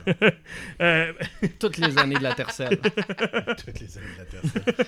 fait que, euh, la grande nouveauté dans ce mode là c'est qu'ils sont servis de l'intelligence artificielle pour vraiment mesurer c'était quoi les chemins les plus optimales que tu peux avoir avec chaque auto fait que toi tu as comme des temps de référence sur ces euh, sur ces segments de la course Fait que tu fais une course, euh, tu as un segment de, je sais pas moi, 20 secondes. À la fin de ces 20 secondes-là, il te donne un, un ranking de 1 à 10 Ah, nice. qui te dit écoute, je te donne euh, telle note parce que c'est comme du, la rétroaction en direct. Euh, Puis bon, le développeur il disait tu sais, moi, moi, je voulais qu'on trouve une façon de donner de la rétroaction en direct dans un jeu parce que des fois, t'a- t'apprends pas live, tu tu t'attends à la fin de la course, tu es comme ah, j'aurais dû faire Tu ça. finis cinquième, Ouais. mais tu sais. C'est pas comme- trop qu'est-ce que t'as ouais. fait. Là, c'est comme une rétroaction en direct. Lui, il disait qu'il fait beaucoup de kung fu, de- d'arts martiaux. Puis que, tu sais, souvent, tu fais un move, ben là, tout de suite, t'as ton professeur qui dit quoi faire. Fait que lui, il est comme un peu sorti de la boîte des, des- des jeux vidéo. Puis il s'est dit, comment je peux trouver une façon euh, d'avoir de la rétroaction? Fait que c'est avec l'intelligence artificielle. Ouais, c'est Fait qu'il appelle ça un système 10-10. Je sais pas comment l'écrire, là, mais ils l'ont ils parlaient- ils le présentaient comme ça. euh, qui va être euh, présent dans Forza Motorsport. Euh, sinon, ben, pour le Builders Cup, c'est comme chaque course est séparée euh, en, en sections. Fait que tu as une première partie qui est une euh, la pratique. Fait que tu fais quelques tours, tu as un temps euh, qui veulent que tu battes pour avoir des points extra parce que oui, il y a un espèce d'élément RPG où est-ce que tes autos peuvent gagner de l'expérience. Puis quand tu gagnes l'expérience, tu peux dé- euh, déblo- dé- débloquer des pièces pour les améliorer. Fait que c'est comme ça que tu améliores ton auto, tu gagnes des niveaux en améliorant chaque secteur, te rendre le plus haut possible de 10. Est-ce que tu peux la personnaliser, ta voiture Ou à part la couleur, il n'y a pas. Euh, je sais que les Forza Motorsport. Non, mais c'est parce que je sais que les Forza Motorsport ont toujours été plus sérieux. Ouais, il n'y a euh, pas tant de. de- de- de- c'est vraiment les pièces que tu peux changer, puis c'est avec les upgrades. Alors, euh, c'est comme ça que tu peux te rendre à 10 parce que c'est vraiment avec les pièces que tu vas pouvoir. Tu sais, attends-toi pas à faire des 10 euh, dans ta première course. là. C'est vraiment en, montant de niveau ta voiture puis en débloquant ces pièces-là que tu vas te rapprocher tranquillement de. Tu sais, moi au début, j'avais des 4, des 3, des. Puis là, tranquillement, j'avais des 8. J'ai réussi à pogner des 8.5, mais jamais des 10 parce que mon auto était pas encore au maximum en termes de ce que j'avais débloqué. Fait que la première partie, c'est une pratique. Tu fais 3-4 tours, puis après ça, le jeu dit OK, tu peux passer à la prochaine partie. Euh, tu as un temps euh, que tu essayes de battre pour avoir plus d'XP. Et aussi, ils ont fait ça aussi pour le multijoueur. Fait que quand tu vas jouer en multijoueur, tu auras cette partie pratique-là où est-ce que tu es avec les autres dans, le, ben, dans la pratique, vous vous parlez. C'est plus relax. Ils veulent encourager que les gens. euh, sais, soient pas trop tendus puis compétitifs tout le temps. Mais là, quand tu fais une, une section pratique puis tu fais quelques tours, ben tu sais, c'est pas, c'est relax. Tout le monde se parle apparemment dans les tests qu'ils ont fait. Puis ils disent que ça encourage un peu plus les gens à développer comme une communauté autour de du comme jeu. hâte de voir qu'ils mettent ça aux mains des joueurs. pour Ouais, exact. Est-ce que ça va être vraiment comme ça? On sait pas, mais l'idée est bonne. ouais. Après ça, tu as la course, puis là, ben, tu as le choix. Tu peux challenger ce qu'on appelle euh, défier le, le- le- le grid, challenger le grid, sur défier euh, l'ordre des, des, des, des autos. La Puis grille décider- de départ. dans Ouais, la grille de départ. Que là, tu décides, est-ce que je pars, euh, parce que c'est 20, c'est- tu- est-ce que je pars 20e, 19e, 18e. Plus tu pars loin, plus tu vas te chercher de l'expérience. Hmm. Plus ton auto devient ça? Il n'y a pas vraiment de stratégie. Mais euh, dépendamment, tu dis, OK, moi, je veux être comme au milieu de la, de la, de la masse mais ou je me mets en arrière. c'est parce que plus tu vas loin, plus tu as de l'XP. C'est ça. En fait, Fait que c'est pas l'équivalent turn- du niveau de difficulté. Exact. ouais, c'est ça. Fait que là, tu dis, OK. Puis là, souvent, le jeu, il fait comme il a vu ta pratique, puis il dit, OK, selon ce que j'ai vu, si tu pars 20e, tu devrais être en 3e ou 5e. Fait que là, est-ce que tu veux prendre cette chance-là, avoir un peu moins d'XP parce que t'as pas gagné, parce que t'as pas gagné la, la course, Ouais. ou est-ce que tu veux vraiment commencer milieu de peloton puis avoir plus de chance? C'est pas, c'est pas tout à fait exact parce que moi, il m'avait dit Ah, tu pars 20e, tu vas finir 3, entre 3 et 5. Au deuxième tour, je t'ai rendu premier. fait, Ben oui, fait que- ça dépend comment tu conduis aussi. Ex- exact, exact. Fait clairement, Ouais. je me suis amélioré entre la pratique puis le moment que j'ai fait la course. Euh, Il y a des différents niveaux de difficulté. euh, tu sais, tu peux avoir toutes les assistances, là, la ligne et tout. euh, comment freiner, ça peut freiner automatiquement pour toi. Tu as plein de personnalisation au niveau de la difficulté. Puis ce que les développeurs disaient, c'est essayez pas d'aller trop vite. Donnez-vous le temps. Prenez le temps d'apprendre. Euh, profitez de l'expérience. Essayez pas d'être numéro un tout de suite. sais. Pratiquez-vous. Euh, plus vous conduisez, plus vous allez vous améliorer, plus vous allez améliorer l'auto, plus vous allez mieux prendre vos courbes, moins vous allez besoin des, des indicateurs d'assistance qui vous aident à, à- à- à conduire. Alors, euh, ça, j'ai trouvé ça le fun. Au niveau de euh, qu'est-ce qui est next-gen, bon, j'ai parlé de l'intelligence artificielle. Euh, le, son, c'est ce qui m'a frappé le plus. Le Dolby Atmos, je sentais vraiment, vraiment très bien les effets de la voiture. Euh, je sentais beaucoup aussi dans la physique. Quand tu tournes, quand tu prends un tournant, tu sens que les freins, ben, les pneus essayent d'aller dans le sens inverse euh, parce qu'ils tirent vers l'extérieur de la chaussée. Mhm. Tu le sentais vraiment dans la manette. Là. Moi, je jouais pas avec le volant parce que je jouais sur Xbox. Euh, puis il n'y avait pas de version PC encore. Fait que ça, je l'ai senti beaucoup. Le visuel, euh, impeccable. Ouais, Honnêtement, euh, j'ai rien à redire. Ça, Euh, il y avait plusieurs modes. Tu avais le mode qui, ce que les développeurs recommandent, c'est de jouer en 4K 60 FPS. Ils disent que c'est comme le, le plus joli visuellement. Mais tu as l'option de ray tracing, où est-ce que justement ça va être moins. euh, les courbes vont être moins vont être plus courbées, moins carrées, moins pixelisées aussi sur les autos. Puis le reflet évidemment dans les. Fait que, mais eux ils disaient, puis quand tu as ce mode-là, je pense que tu es coincé à un peu moins d'FPS. Ouais, Je me trompe à 30. C'est ça. C'est ça. Puis, puis tu as un autre mode où est-ce que là, tu peux avoir, t'as pas de ray tracing, euh, t'es en 4K, mais euh, t'es en 10 1080p Mais ça doit être du, ou ça doit être 1480, du 120. mais t'as du variable. Ah, t'as du variable. Fait que Ouais, c'est vrai que dans la dernière mise à jour d'Xbox, d'ailleurs, on le mentionne, hein, ça. mais t'as- Fait que le- le taux variable, est- variable. Est, désormais disponible, tout comme PlayStation. Voilà, fait que t'as comme trois modes euh, qui te proposent. Fait que c'est le fun d'avoir la flexibilité, ça va être au, au choix. Mais les développeurs disaient, moi, 4K 60 FPS, c'est parfait. Puis, Puis au niveau du, du mode histoire, moi, ce qui me gossait dans les Forza Motorsport, Mhm. malgré que je les aimais beaucoup, c'était les nombreux chargements qu'il y avait. Là, même s'il y en a, ils vont être plus courts parce qu'on est sur Next Gen, ça c'est Ouais. sûr. Mais est-ce que c'est encore ça, pour changer de course, est-ce que c'est encore un menu tout le temps euh, où ça s'enchaîne plus rapidement qu'avant? J'ai pas remarqué, ben, ben, ça allait quand même assez vite, là, d'un à l'autre. Mais encore, mais je pense que c'est une question que la console est plus rapide. Ouais, ben c'est ça. Mais, ça, Mais je me pas pose la question parce que même dans Gran, Tes- Gran Ouais. Turismo, même si ça allait plus rapidement, maintenant j'étais comme. Tanné dans Non, mais honnête- euh, Non, mais moi, c'était next, prochaine course, prochaine course. Puis même, tu sais, c'était pas. Moi, je suis pas du genre à comme choisir la pièce. Puis nanana. Moi, je fais juste, OK, opti- optimise-moi, dépense mon argent au maximum pour améliorer mon auto au maximum. Fait que c'est ça qu'ils faisaient. Fait que là, tout de suite, je peux passer à la prochaine course. Puis je sais que, mettons, tu sais, eux, ça marche par rank. Là, Ouais. Ton auto passe de B à A à S. Fait que là, ben là je voyais que mon rang, il s'améliorait euh, parce que j'avais mis les, les mises à jour à, à mes. Est-ce qu'ils t'ont dit combien de temps ils prévoyaient pour ce mode histoire-là? Non, ils n'ont pas Non, parlé du pas- tout de temps. de la durée Euh, au niveau du mode histoire, non. Ils ont dit qu'ils voulaient garder le jeu dynamique, c'est-à-dire faire des changements, parce qu'il y aura, je, je me trompe bien, a- je me trompe pas, il y a 20 pistes, mais euh, tranquillement, ils vont en ajouter, puis les autos aussi. Il y a 500 euh, autos au départ et plus. Mais ils veulent, parce que dans le fond, dans le mode multijoueur, souvent, tu auras comme une, t'auras une- un, un moment de la journée que ça va être comme tel type de course, tel type Ouais, d'auto, ouais. mais ils veulent que ça soit dynamique, qu'il y ait des changements genre euh, continuels dans la journée, qui enlèvent des autos, qui en remettent, euh, qui enlèvent des pistes, qui en remettent. Fait que vraiment que ça soit. Ils veulent vraiment bâtir une communauté autour de ça, autour de J'ai Forza. hâte, de, j'ai hâte de voir si ça va marcher parce que c'est Oui. quand même le premier motorsport depuis 4 ans. Ouais, On rappelle que sauter, en fait, habituellement, c'était toujours Horizon, Motorsport, Horizon, Motorsport. Et là, on a eu deux Horizons de suite parce qu'ils ont voulu prendre le temps. Puis là, c'est pas. Forza Motorsport 8, c'est juste Forza Ouais, Motorsport ben parce qu'ils que à zéro. nouvelle. Mais puis j'ai pas l'impression, en tout cas j'ai l'impression que c'est un jeu qui va juste soutenir longtemps pendant la console. J'ai pas l'impression qu'on va avoir un Forza Motorsport 2, Ouais, non, c'est ça. 3. J'ai l'impression qu'ils vont rouler sur celui-là pendant un bout de temps. Jusqu'au temps que la console Ils sont en train de développer, finie. ouais, ils sont en train de développer, ils continuent de développer plusieurs partenariats avec les constructeurs euh, automobiles. Alors euh, il faut s'attendre à, à voir ça.